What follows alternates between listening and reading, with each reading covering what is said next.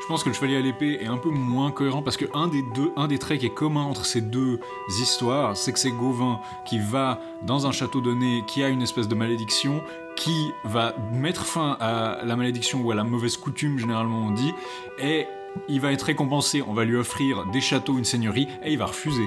Et dans les deux cas, on a déjà cette idée de Gauvin, justement la demoiselle à la mule, sa sœur lui propose 38 châteaux, il refuse parce qu'il est venu dans un but bien précis et qu'il veut pas prendre son intérêt personnel. Et je dirais qu'à ce titre, la demoiselle à la mule est plus cohérente. C'est cohérent que la demoiselle à la mule se barre parce que Gauvin est cette figure qui a fait ça de manière désintéressée, contrairement à Que, par exemple, euh, qui lui avait vraiment cette idée plus libidineuse, etc. Parce que Gauvin le fait? Gratuitement.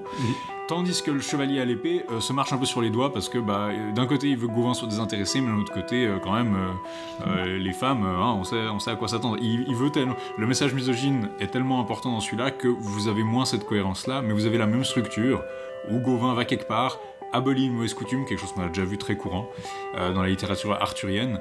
Euh, on avait vu justement je crois que c'est, je sais plus si c'est Martin Aurel, on avait parlé de quelqu'un qui commentait sur l'épisode de la Carole euh, qui, est enchantée à, laquelle Lancelot met fin, et il disait généralement le chevalier dans les littératures arthuriennes, c'est généralement littéralement un empêcheur de tourner en rond. Donc il arrive, il et il abolit une coutume qui est malfaisante à un endroit donné, pire part. Et là, on a clairement une représentation de ce que ça donne quand c'est pas dans un texte cyclique hyper long, c'est juste une aventure d'un chevalier comme chez Chrétien. You! You with the fancy boots! Don't you know how to use a sword better than that? No. Show me. Il faut lui trouver un meneur, un dur à cuire, quelqu'un qui ne se laisse pas impressionner par les jérémiades. Nous, on n'a rien hein, contre votre neveu, mais enfin, il m'a pas l'air plus futé qu'un autre. Hein. Fighting the forces of magic and sorcery, Sir Gawain is faced with unearthly dangers. He is challenged by all, defeated by none. A remarkable man. Fighting the treachery around him. Leave the wretch to his miserable end. Always courageous. Forward into battle! Always victorious. Gawain, the greatest knight of all. His strength equaled by none. Sir Gawain's power is supreme. Until now. Rex Quandam, Rexque Futurus. Épisode 19 Le chevalier à l'épée et la mule sans frein.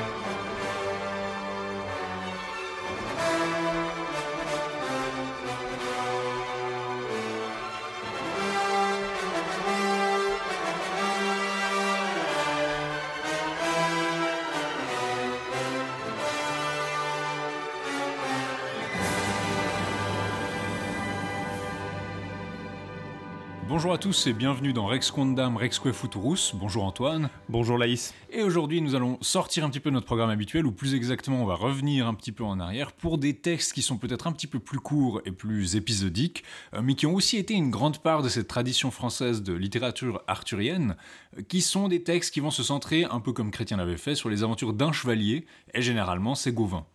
Là, on revient en arrière quelque part, mais on est aussi dans une certaine lignée finalement. On a été depuis le début de l'année de cette année en fait dans la réception de Chrétien de Troyes mhm. plus qu'autre chose. À part pour notre petite parenthèse euh, entre Tristan et les, les, Bretons qui sont peut-être un peu plus anciens et qui parlent de traditions disons euh, similaires mais euh, disons cousines plutôt que descendantes. Là, on revient vraiment à la suite vraiment de ces de la de la du Lancelot Graal dans les successeurs immédiats et là les successeurs très immédiats puisque ces deux textes sont vraiment soit très contemporain ou alors juste postérieur à, Chrétien en principe. On, dit généralement autour de l'an 1200, donc soit la fin du 11e, soit, la fin du 12e, soit le début du 13e siècle. Euh, mais euh, généralement, on admet qu'ils ont été écrits très peu de temps après Chrétien. Ils font probablement référence d'ailleurs à, Chrétien. On va voir qu'il y, a probablement une espèce de petite blague euh, à son sujet qui est glissée dedans. Et il y a beaucoup d'éléments qu'on a déjà vus et qui vont être un peu remixés pour montrer deux courtes aventures de Gauvin. Mais avant ça, euh, je vous propose juste une petite section un peu d'actualité euh, et de rattrapage. On va pouvoir discuter un peu de, euh, de choses qu'on a pu oublier avant ou de choses qu'on a découvert ces temps ou un peu de, de l'actualité arthurienne aussi, puisque ça continue. juste avant d'enchaîner et de vous parler de la mule sans frein et du chevalier à l'épée, deux romans, ou même peut-être nouvelles, hein, on est un peu à la frontière entre les deux. Je crois que certains les voient comme des fabliaux presque. Bon, fabliaux, normalement, c'est... Ouais, bon, c'est c'est un peu différent comme, comme matière, mais ils ont été. Le, fait qu'ils soient inscrits, on va le voir dans un manuscrit qui recense essentiellement des fabliaux, à jouer en fait dans cette attribution, mais c'est une attribution très 18e, 19e. Hein. pour ceux qui ne le savent pas forcément, une des caractéristiques du fabliau, c'est notamment qu'il sa, sa, brièveté, puis aussi le fait qu'il est en vers, et puis qu'il a un sujet euh, théoriquement plus. Euh, bah là, ils sont brefs et en vers. Oui. Donc c'est vrai que ça, ça, se rejoint dans cette, euh, dans cette dimension-là. Après, les fabliaux ont généralement des sujets plus profanes et plus vulgaires, disons, dans, le, dans, le, sens du... Ils sont plus populaires et ils ont des protagonistes qui ne sont pas nécessairement nobles. Le cliché du fabliau, c'est que c'est une scène de ménage, en fait. Voilà, c'est à peu près, euh, c'est un peu différent, disons, de, la matière, mais le côté, euh, disons, un peu euh, comique et un peu joueur de ces textes, ça peut jouer dans cette attribution. Donc niveau rattrapage, je voulais juste mentionner une chose qu'on aurait dû peut-être dire au moment où on faisait notre épisode sur le Lancelot, mais que j'ai oublié, euh, puis il était déjà assez long, donc c'est pas forcément plus mal. on disait qu'on ne savait pas vraiment qui était l'auteur du Lancelot, mais je voudrais soumettre à la critique un indice. Il s'agit d'un passage où quand Guenièvre a envoyé une émissaire accompagnée d'un nain euh, en Gaule pour essayer de demander de l'aide, je crois, à la Dame du Lac. Elle se fait intercepter par Claudas, qui est le méchant usurpateur qui a pris le pouvoir sur les terres de Lancelot et de sa famille. Eh bien, euh, Claudas pense qu'on est en train d'inciter une rébellion contre lui. Il pense qu'on est en train d'agiter le peuple, qu'on va essayer de, faire quelque chose. Et du coup, euh, la dame qui est envoyée par Guenièvre dit au nain de balancer la lettre qu'elle est censée remettre à Dame du Lac dans de l'eau pour pas qu'elle tombe entre de mauvaises mains. Malheureusement, Claudas le voit. Et il y a un passage qui est assez intéressant parce que euh, il nous dit, euh, si je prends la traduction de Micha, euh, que la boîte coule à pic car le bois ne surnage jamais en effet. Et je trouve ça assez intéressant. Du coup, je pense que dans l'identité du rédacteur du, Lancelot propre, on pourrait ajouter que c'est quelqu'un qui ne sait pas que le bois flotte, euh, ce qui est quand même relativement rare, je pense. Une, conception assez particulière de la, masse et de la densité des, matières organiques, effectivement. Le bois ne surnage jamais. Euh, bon, Micheline Cambarieux-Dugré propose une autre traduction où elle dit que euh, la, boîte est en train de couler car elle n'est pas assez étanche, en fait. Que c'est ça qui serait sous-entendu, que comme la boîte se remplit d'eau, elle coule, et puis que c'est pas vraiment... Ils, ne pensent pas que le bois... que le bois est plus lourd, mais disons que le bois n'est pas assez étanche pour Enfin, Peut-être que c'est du bois trop dense et qu'il a été trop euh, C'est de, l'ébène. ou alors il, y a des, décorations en, fer dessus. Euh. Enfin, qui sait, mais en tout cas, c'est vrai que c'est euh, un indice de plus vers la quête de l'auteur du Lancelot. Moi, je trouve, ça marrant que Micha ait traduit comme ça sans se poser la question. Et que... Mais voilà. Euh, une autre chose que je voulais mentionner, c'est quand on a parlé de la mort Arthur, j'ai mentionné les parallèles qui étaient possibles avec le héros euh, Batrads, qui est donc un de ces héros de ces légendes qui ont été collectées dans le Caucase, et qui a aussi un truc où il doit balancer trois fois son épée, enfin il doit balancer son épée à la mer pour qu'il meure. Euh, la destinée dicte ainsi parce qu'en fait basiquement il doit mourir mais ils n'arrivent pas à le faire mourir à cause de, parce qu'il est trop trop balèze et finalement ils essayent de le tuer et euh, comme ils n'arrivent pas à le tuer, ils décident peut-être qu'on va lui dire qu'on a balancé son épée. Ils n'arrivent pas à balancer l'épée, mais ils disent on va lui dire qu'on l'a fait, comme ça peut-être qu'il va mourir. Et euh, Batraz à chaque fois se rend compte que c'est pas vrai. Et c'est vrai que c'est assez symétrique avec ce qui se passe euh, avec Arthur. Et puis finalement, quand ils balancent l'épée dans la mer, ils doivent prendre genre des centaines d'animaux et puis les attacher à l'épée pour la traîner dans la mer. Et puis ça déclenche un orage énorme. Et donc il y a peut-être un parallèle. Euh, comment est-ce qu'on veut l'interpréter Est-ce que c'est indo-européen Est-ce que c'est les fameux trucs Genre là, ben, vous avez un article de Joël Grisvard qui est un peu celui qui, un a le plus parlé de ces thèmes-là. Il a fait quelques articles sur le sujet qui sont assez longs, qui sont intéressants, même si je pense que vous n'êtes pas d'accord forcément avec sa théorie. Euh, où il essaie de trouver des parallèles indo-européens. Personnellement, je suis pas complètement convaincu, mais c'est vrai qu'il y a un parallèle assez frappant. Et euh, c'est une manière de, de, songer à ça. Ça a aussi servi à toutes les idées sur le fait que le roi Arthur serait lié au site, par exemple. Et puis tous les trucs que vous vous rappelez peut-être du King Arthur de, de Foucault, euh, où on dit oh, en fait c'est des guerriers qui viennent euh, de, ces régions-là, donc euh, soit du Caucase, soit de.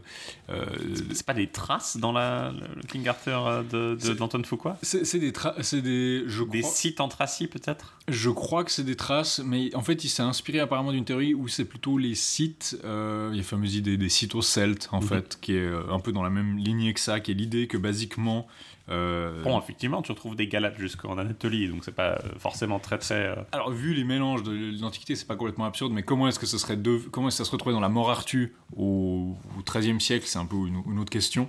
Mais disons, c'est une possibilité d'analyse si vous êtes intéressé par la mythologie comparée, ce genre de choses. Moi, personnellement, j'arriverai pas, honnêtement, à juger euh, de, la, pertinence de ces traditions du Caucase. Hein, non, moi, je pense que l'aspect de l'orage est intéressant. Ça prouve qu'Arthur, à la base, est un, dieu, sémite de l'orage, comme, euh, comme Elle, comme Baal. Et comme, que Lancelot est un dieu, Marduk. est un dieu de la fertilité qui a été euh, fusionné à Arthur. Voilà, Lancelot, en fait, c'est. Et puis bon, évidemment, ça prouve que bah, Guenièvre, c'est euh, Ishtar. Hein. ajouter quelque chose comme ça, pourquoi pas. Euh, non, ça, montrait. Je pense qu'on peut faire une, tradition euh, entre Blaise et Naboo, le dieu de l'écriture babylonien. Tout à fait, ça me semble le plus pertinent. Donc vous avez. Euh, en termes de mythologie comparée et de, de, de, de parallèle hasardeux, tu, tu, as de la matière pour nous cette semaine, Laïs. Euh. Non, c'est vrai. Euh, je, vais enchaîner tout de suite. Juste, si vous voulez lire les articles de Joel Grisvard, ils datent de 1969. Ils sont sur Percé. il y en a deux sur Percé dans Romania qui font combiner un peu moins d'une centaine de pages les deux parties de son article. Ça reste. Il y a quand même beaucoup de choses intéressantes, même si, ne serait-ce que pour le panorama de choses qu'il va examiner. Maintenant, peut-être qu'il faut le voir plus comme une rêverie intéressante que comme quelque chose de conclusif. Euh, un autre mythologue, un vieil ami de notre, un vieil ami du show, euh, un vieil ami de l'émission, Jean Marcal. Je suis tombé sur un de ses livres, Contes et légendes des pays celtes, euh, où il s'intéresse à collecter des traditions théoriquement orales qui auraient été racontées, que ce soit en Cornouailles, au Pays de Galles, en Bretagne, etc. Mais il y a une chose que j'ai trouvé très intéressante, c'est qu'en le parcourant, je suis tombé sur un truc qui s'appelait le lac de l'épée. Et même chose, euh, c'est de nouveau cette fameuse scène de la mort Arthur, où Arthur jette son épée à l'eau euh, par trois fois, etc.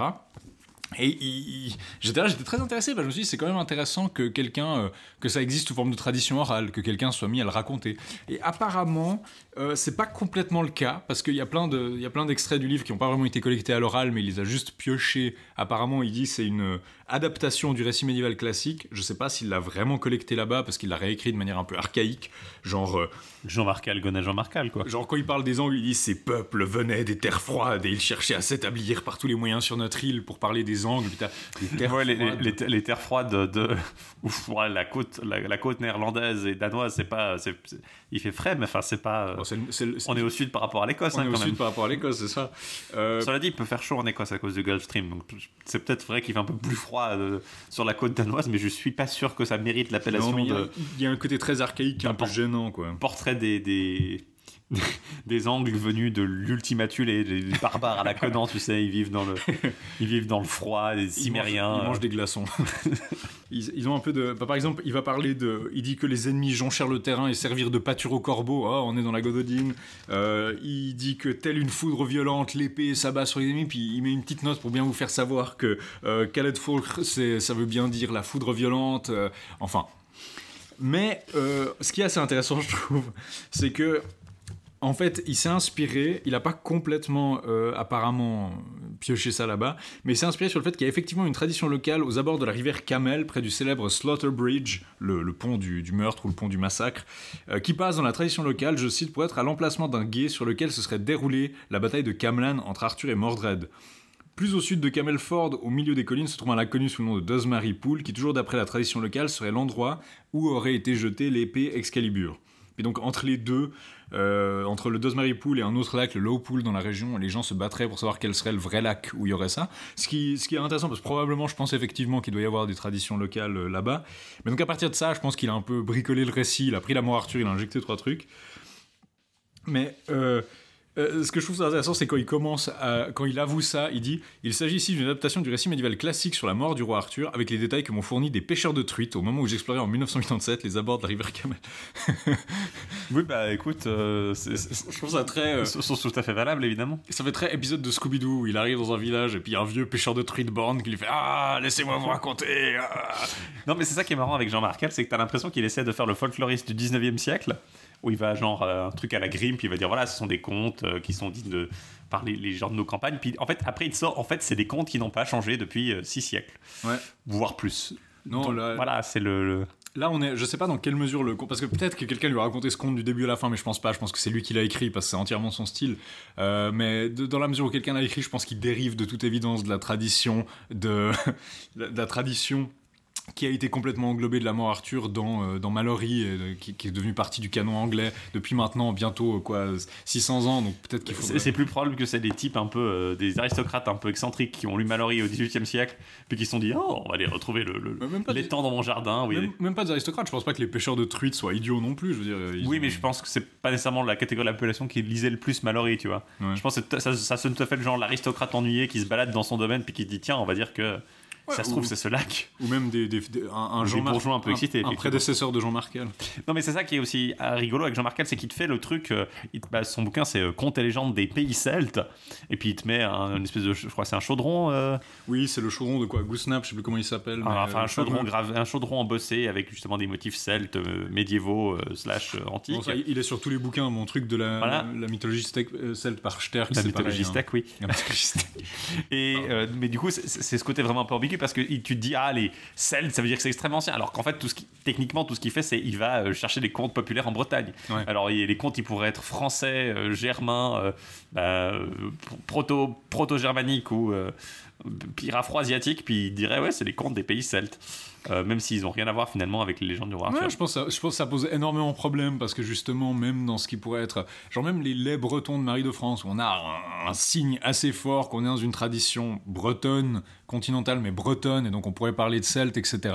Même là, on trouve des parallèles, comme pour tous les contes, on trouve des parallèles qui sont un petit peu gênants si vous voulez faire des frontières entre ce qui est un conte celte et ce qui n'en est pas un. Typiquement, euh, je prends un exemple tout bête, mais vous vous rappelez peut-être du lait, je crois que c'est dans le lait d'Aliduc où tu as une et justement, la, dame qui était tombée euh, en pamoison et qui est réanimée parce qu'une belette, euh, elle voit une belette qui ranime une autre belette morte avec une fleur. Et puis du coup, elle se dit ah la, belette a le secret de la, résurrection. Elle prend la fleur pour euh, ressusciter la dame. En fait, c'est quelque chose qu'on trouve chez Hygin, dans les fables d'Hygin. T'as une histoire où c'est pareil, mais c'est avec deux serpents. Euh, un serpent qui se butait, puis un autre serpent qui ramène le remède pour ressusciter euh, son pote serpent, et puis il y a quelqu'un qui chope le remède pour euh, sauver son pote. donc là, vous avez quelque chose. Puis bah, Marie de France, typiquement, elle connaissait parfaitement. elle a traduit elle a traduit des fables d'Ésope dans son Isopée, etc. Elle connaissait cette culture classique. Et donc je pense qu'il faut jamais sous-estimer le rôle de l'écrit dans ce genre de, de, culture orale. Typiquement, même les, on connaît pas bien le milieu dans lequel les contes se racontaient. Euh, on sait qu'il y avait des veillées de travail, des veillées de où voilà tout le monde, il fait froid, on va tous euh, fabriquer des paniers ensemble et on va se raconter des histoires parce que sinon on s'ennuie un petit peu. Et on a quelques témoignages quand elles existaient encore, mais même un des témoignages qu'on a, c'est les Noël Dufay, euh, qui, a fait ce truc, je sais plus comment il s'appelle, c'est veillé, euh, je sais plus comment ça s'appelle, mais il parle notamment de ces, environnements-là. Et lui-même, donc c'est au, 16e, au 16e, et il parle d'un personnage de vieil instituteur qui ramène des vieux bouquins et puis qui les lie à la veillée. Donc même dans ce contexte-là du 16e où les gens ne sont pas forcément tous, lisent tous, euh, il suffit qu'il y ait un type qui lise dans le village et puis ben, les gens vont connaître plus ou moins ce genre de récit. C'est ça aussi, je pense qu'on quand on veut analyser la tradition orale, soit on se dit, ah, une tradition orale qui est inchangé par les, par les siècles, et ça c'est quasiment inexistant, ou ça peut pas vraiment exister, tu peux dire, tu, des textes, s'ils ont, s'ils ont vraiment été transmis purement oralement depuis, euh, depuis l'aube des temps, ils ont changé de façon assez importante, donc ça c'est déjà assez clair. Et ce, dont on parle comme tradition orale, c'est généralement quelque chose qui a été mis par écrit à un moment ou un autre, et à travers cette mise par écrit, c'est très probable qu'effectivement, à un moment ou un autre, euh, la culture littéraire euh, écrite soit insérée dedans d'une façon ou d'une autre. Je pense qu'il y a des arguments qu'on peut faire sur la, sur la persistance de certaines traditions orales, mais je pense que justement des récits, euh, c'est très difficile de... C'est ce qui change assez facilement, en fait, qui s'adapte beaucoup à différents contextes, en fait. Et je pense que comme vous avez remarqué avec la littérature arthurienne, on voit des récits qui ont complètement changé de fonction et de public, mais qui gardent quand même certaines choses en commun. Donc il y a une persistance, il y a des changements. Euh, puis si on veut parler de tradition orale qui reste, bon, à mon avis, c'est beaucoup plus sûr si vous allez regarder du côté, par exemple, généralement de la poésie sacrée de certains peuples, où les gens répètent le poème même quand ils comprennent plus vraiment le sens, ou que la langue a tellement changé que... Là, on a des signes où on voit que, je sais pas, si vous parlez de, de l'Avesta ou euh, des Vedas, bah, clairement, on a quelque chose qui est un petit peu plus vieux que le moment de sa mise par écrit. Mais c'est justement passer de la poésie, assez difficile à changer, qui est mémorisée, qui est fait exprès. Un récit où les gens peuvent un peu le faire à leur sauce, c'est beaucoup plus difficile. Par contre... Un autre, un autre exemple de gens qui vont piocher dans une espèce de préhistoire absolument hallucinante. Euh, je voudrais porter à votre attention un article qui est paru dans le Journal of Indo-European Studies, le JS, euh, qui, euh, qui est absolument incroyable, qui a été écrit pour nous, Antoine. Je crois qu'il a été exclusivement écrit dans la prévision qu'un jour on le lirait. Il s'agit d'un article de Monsieur Cusès, qui apparemment, à l'époque, passait pour être quelqu'un d'un peu respectable, mais aujourd'hui, on s'en rappelle surtout parce qu'il a fondé une espèce de, secte chamanique, euh, du, lion chamanique ou je sais pas quoi, euh, New Age un peu bizarre. Euh, mais à l'époque, il a réussi à publier, je sais pas comment ça a été publié, c'est assez impressionnant, mais il parle des origines de la légende arthurienne, et basiquement, il commence avec un truc qu'il a découvert à Saint-Pédardais, Euh, je l'ai découvert, euh, découvert mentionné par Joseph Campbell dans son livre sur la légende arthurienne. Mais à Saint-Pédardé, il a trouvé une inscription qui était dédiée à Arthéet. Euh, et puis Arthéet, bah, on voit que c'est lié à la racine, qui signifie probablement le l'ours, qu'on retrouve dans Arcturus, qu'on retrouve dans Arthur probablement. Et du coup, il disait, bah, il y a probablement des espèces de dieux ours partout sur la Gaule. Et puis immédiatement après, donc Saint-Pédardé, c'est au pied des Pyrénées, hein, c'est à l'autre bout de la France. Et immédiatement après, il saute au lac Léman. Et donc dans l'article de Joseph Campbell, qui était transcrit d'une de ses conférences, je comprenais pas pourquoi. Je comprenais pas pourquoi il sautait de Saint-Pédardé dans les Pyrénées au lac Léman, je me suis dit peut-être c'est parce que c'est un américain, il a aucun sens des distances, tu vois, genre il se dit ah oui, euh, des Pyrénées au lac Léman, c'est une après-midi. Euh, ce qui par rapport aux États-Unis, c'est vrai que c'est assez court, mais disons si tu faisais le même type d'argument aux États-Unis, tu aurais euh, le même genre de problème en fait avec le même type de distance, tu aurais quand même des problèmes si tu voulais faire le même type d'argument.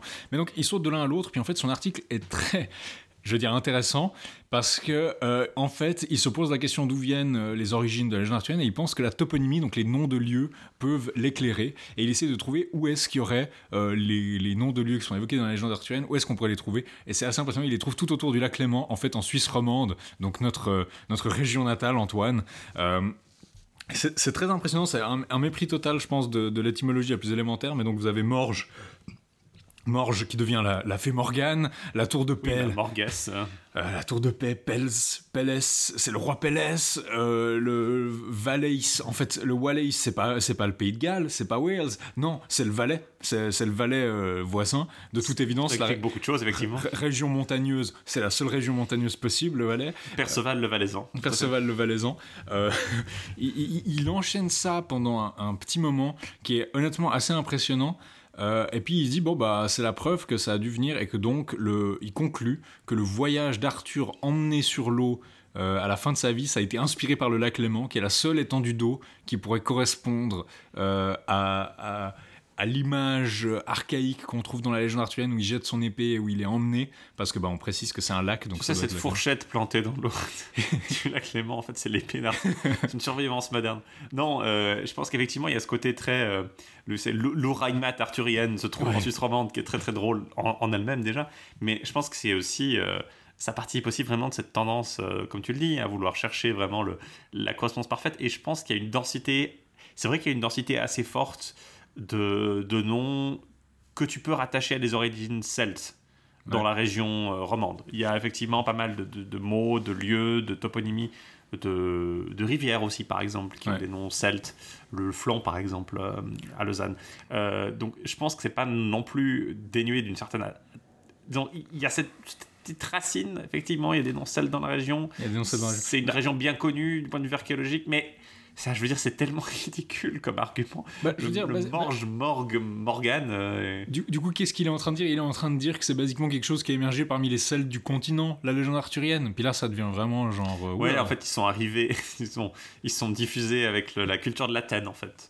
Bah c'est ça, c'est-à-dire que ça, je, vois pourquoi c'est tentant pour des indo-européistes, etc. Mais bah, euh, je, peux, je peux voir éventuellement un raisonnement que bah, voilà, c'est une tradition continentale qui s'est diffusée avec certaines autres cultures continentales qui sont effectivement arrivées sur le. Enfin, je veux dire, la culture de l'Athènes est arrivée en Grande-Bretagne, donc ce serait pas non plus euh, totalement absurde comme, comme raisonnement. Simplement, tu te demanderais pourquoi après il y a eu des survivances en Grande-Bretagne et pas ailleurs sur le continent. Alors tu pourrais te dire que bah voilà la culture euh, celte en Grande-Bretagne n'a jamais été complètement effacée, l'histoire du chapalu, l'histoire du chapalu, le chapalu, le chat de la palu, le chat de la place de la palu effectivement, le, chat, du lac de Lausanne, le, lac de Lausanne effectivement. Non mais voilà, tu pourrais éventuellement y voir, les... mais en fait le raisonnement et la méthode est complètement surtout que dans un journal ah, d'études indo-européennes, tu t'attendrais à ce que quelqu'un fasse un petit peu plus d'attention à l'étymologie des lieux de noms, euh, des noms de lieux, et tu pourrais voir un peu mieux que bon, en fait, ça tient Disons, je, la route. je, pense que ça peut tenir si tu dis, bah voilà, les noms viennent de ces noms de lieux, puis tu peux leur trouver une, une version plus ancienne. Mais la Tour de Paix, par exemple, c'est typiquement le genre de mauvais exemple, quoi. Mhm. Enfin, c'est un ridicule consommé, je pense, et c'est ça qui était ridicule euh, et très drôle dans l'article, en fait. C'est vraiment ce côté complètement. Euh, en 12 pages, il t'explique. Et surtout ça, c'est la, concentration de bullshit par rapport à la taille de l'article. Parce que si un type avait fait un bouquin sur ça, on aurait trouvé ça rigolo mais euh, ça aurait été pas aussi dense. Là, c'était vraiment sur l'espace de 12 pages, tu avais vraiment connerie après connerie qui était alignée, et c'était ça qui était, qui était assez impressionnant. Puis qui a convaincu euh, un, un, intellectuel tel que Joseph Campbell, qui pourtant. Tu, vois les standards de, de, Joseph Campbell, hein, ça devait être extrêmement euh. Je trouve ça dingue, qu'il est, c'est genre l'article qu'il a lu, c'est genre l'unique article qu'il a lu sur le sujet en, en, Il a été formé sur le sujet en plus, donc c'est un peu, c'est un peu dommage. Mais voilà, c'est pas le seul. Euh, Il y a aussi d'autres types qui sont assez drôles, qui font un peu la même chose, mais pour le Valais. Où ils disent Ah ouais, le Valais, euh, Sion, euh, la Nouvelle Jérusalem, euh, en fait c'est là, la, la quête du Graal, Wallace, puis ils font un peu les mêmes arguments, mais pour le Valais, ils ont pas, je crois que ça n'a pas été fait forcément de manière aussi systématique, mais il y a deux, trois types un peu.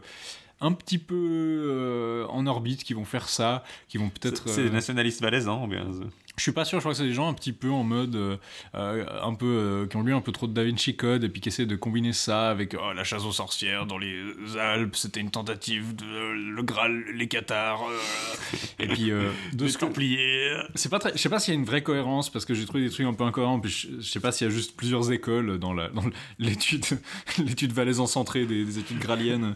Ah oui, mais aucune, tu, tu n'as aucune considération des Valiser Studies, les, les, Valiser Studies. Mais donc oui, c'est ça. Euh, je voulais juste mentionner ça parce que je trouve ça très intéressant que, ben, côté mythologie, vous avez des trucs plus ou moins sérieux parce que, ben, Joël Griswold, on peut être euh, convaincu ou pas, mais il y a un petit peu de méthode quand même, et puis un petit peu au moins de, de- de prise en compte de, de ce qui pourrait être des hypothèses alternatives. Là, par contre, vous avez des gens qui, sont, un- qui montrent un peu ce qu'on peut faire de, plus rigolo de ce côté-là, je crois. Bah, c'est ça, c'est vraiment ce côté tout à fait euh, association libre, tu sais. j'aurais, j'aurais pu écrire cet article pour, pour, pour faire une blague, en fait. J'aurais pu l'écrire euh, entièrement de façon comique, et puis... euh, Non, mais ça aurait il existe marché, déjà. hein. Il existe déjà. C'était. T'as l'impression que le travail de ta vie euh, t'a échappé devant tes yeux, tu sais. euh. Ouais. C'est c'est comme ces chercheurs qui font un argument puis qui découvrent que leur, euh, leur grande thèse a été en fait faite par un chercheur allemand dans les années 1870. Alors, soit c'est un chercheur allemand de l'année 1870, soit c'est un, un chercheur soviétique en 1962, euh, et que sa thèse a jamais été traduite. Elle fait 1800 pages. Apparemment, j'ai vu quelqu'un qui parlait de ça, qui disait qu'il y avait toujours le, le vieux. euh, ça- il, avait, il disait j'ai- mon théorème du vieux russe, qui est que dans un colloque, t'as toujours un, un vieux russe qui se lève au fond de la salle et puis qui dit Hmm, Mais ça a déjà été fait par Troubetskoy et. et par, par- par Troubetskoy Manitsky. et Manitsky, euh, en 1962. Euh, puis il cite le titre, puis il fait C'est très connu pourtant. et, puis, et puis la thèse, elle a genre été tapée à la machine, jamais publiée, mais il la sait. Même dans les caves de l'université de Leningrad. Je pense pas. Après, de l'autre côté, c'est vrai que c'est un peu frustrant d'avoir ce genre de choses, mais c'est pas faux qu'il y a eu une coupure complète, bon, pour des raisons géopolitiques évidentes, mais avec tout ce qui était fait en Union soviétique. Et typiquement, euh, puisqu'on parlait des Indo-Européens, un des grands changements de, qui a été amené par Maria Gimbutas, c'est qu'elle apportait euh, les apports de l'archéologie qui a été de la- l'archéologie de l'Union soviétique qu'elle pouvait lire et qu'elle pouvait traduire et qu'elle a apporté ça euh, en Occident alors que c'était méconnu. Il y a eu d'autres synthèses qui ont été faites, je sais plus comment il s'appelle, euh, Ivanov et il y en a, je sais plus comment il s'appelle, mais il y a eu une grande synthèse russe qui a été publiée sur les sur les Indo-Européens qui d'ailleurs n'est pas complètement d'accord avec Gimbutas. Mais avant ça, c'était elle un peu qui avait amené ça. Puis du coup, c'est vrai que il faut aussi réfléchir aux apports des, des, des Soviet Studies, peut-être des Valiser Studies, les Studies peut-être pas, mais Ouais, disons, il y a une différence, je pense, entre une, un grand pan de la, de la, du monde académique qui a été complètement ignoré pendant des décennies et les types qui disent que le roi Arthur, euh, en fait, il est parti euh, il reviendra depuis le lac Léman.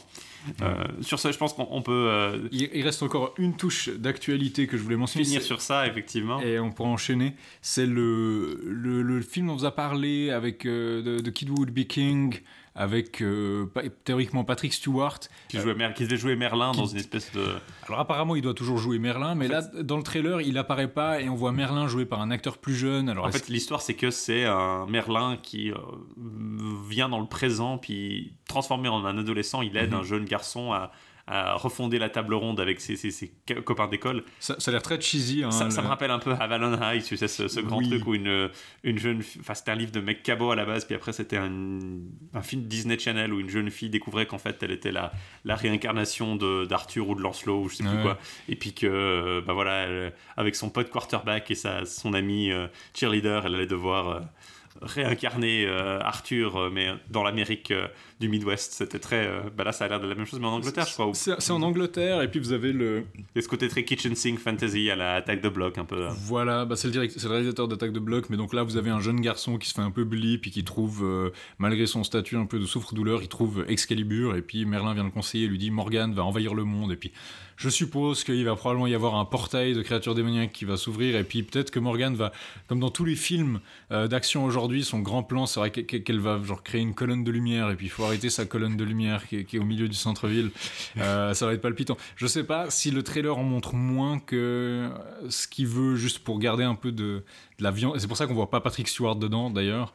Je suppose qu'il va apparaître dans un flashback ou quelque chose où il sera, il sera genre je reprends ma forme de Merlin pour 5 minutes parce que Patrick Stewart coûte un peu trop cher, je pense. Il a l'air assez cheesy, euh, mais ça peut être fun. Et puis franchement, je préfère, je préfère les, les films. il faut aussi des films arthuriens qui, qui, qui, soient un petit peu fun et un peu légers comme, ça. comme ça. Mais donc, si vous voulez le voir, il y a un, nouveau trailer qui est sorti. On va probablement avoir de plus en plus d'infos dessus. Il y a eu aussi deux trois autres infos sur Cursed de Frank Miller et autres, mais on vous en parlera. ah oui, l'œuvre qui porte bien son nom. L'œuvre qui porte très bien son nom, mais on en vous parlera mieux en temps et en heure.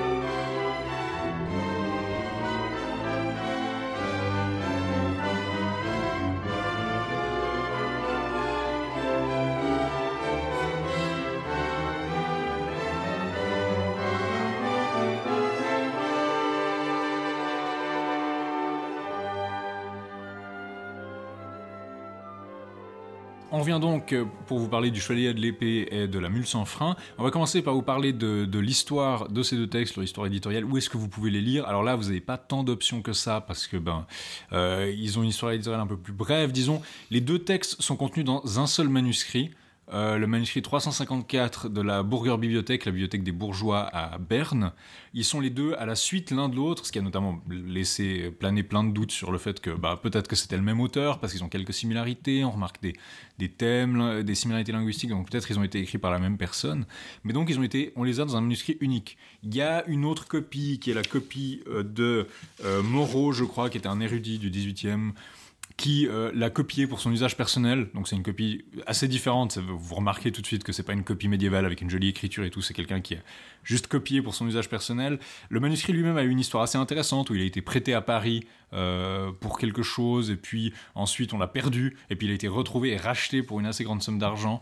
Euh, par la bibliothèque de Berne. C'est un de nos manuscrits qui nous permet de mieux connaître les, non seulement alors les fabliaux médiévaux, il contient des, grandes œuvres, notamment, euh, enfin des grandes œuvres, des œuvres très connues, disons. Peut-être la plus célèbre à part euh, nos, nos, œuvres, c'est le, Conte du Graal de Perceval, qui n'est pas un fabliau, mais le fabliau le plus connu qui est dedans, c'est le, chevalier qui fait les parler. Mhm.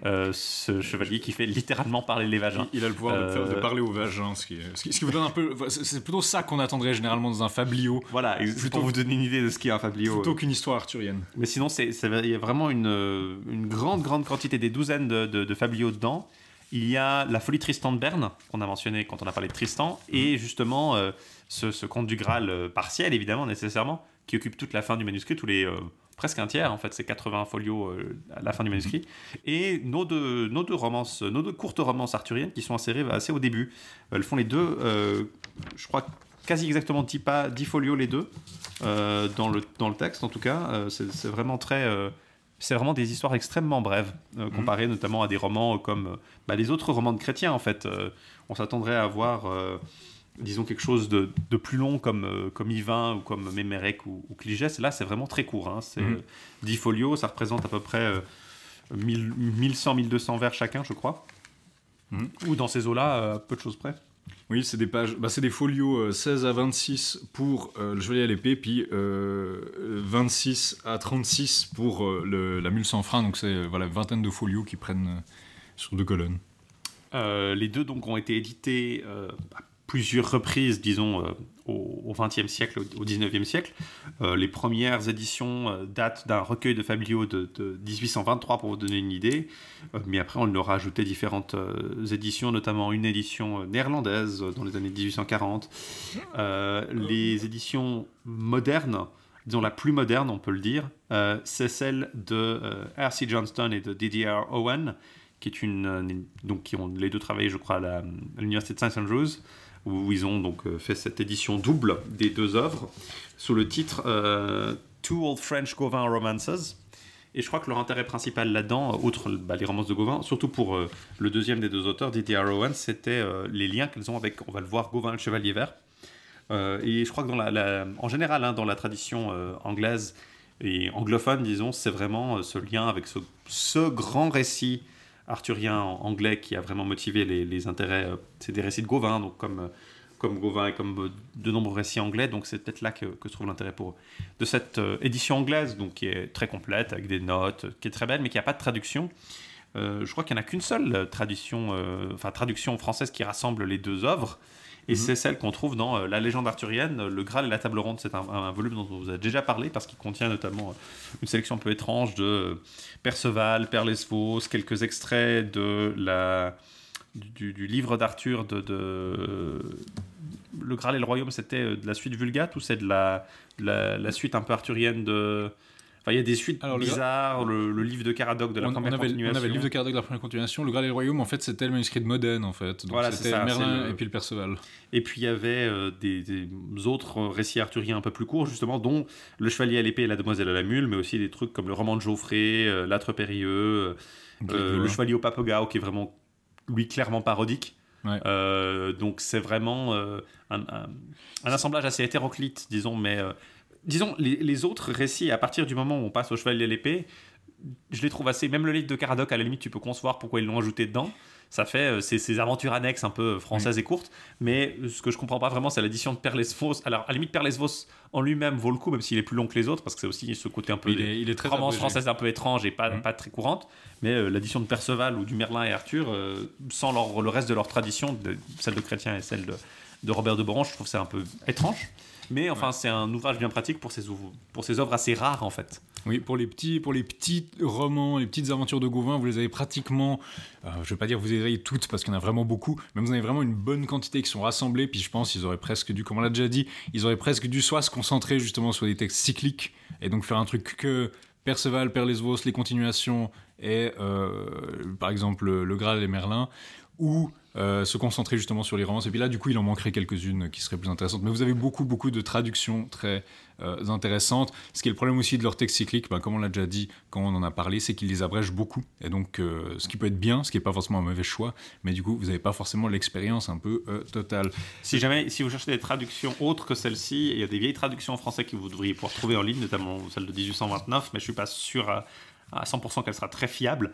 Par contre, le, en anglais, le Chevalier à l'épée a été édité dans deux collections, euh, l'un qui s'appelle Bow Details, Bow Details from the Court of Medieval France, édité par euh, Paul Bryant, ça, ça se trouve chez Harper's Row et ça date de 1972, et chez Dent, euh, Three African Romances, Poems from, Medieval France, je crois que c'est dans la collection éphémère, mais je suis pas sûr, avec une introduction et des notes par Ross G. Arthur, ça c'est dans 6, euh, et pour la, demoiselle à la mule, euh, euh, très récemment, dans, un ouvrage qui s'appelle Medieval Arthurian Epic and Romance, Eight New Translations, édité par William Kibler et, R. Robert, euh, pardon, R. Bartson Palmer, chez McFarland, je crois.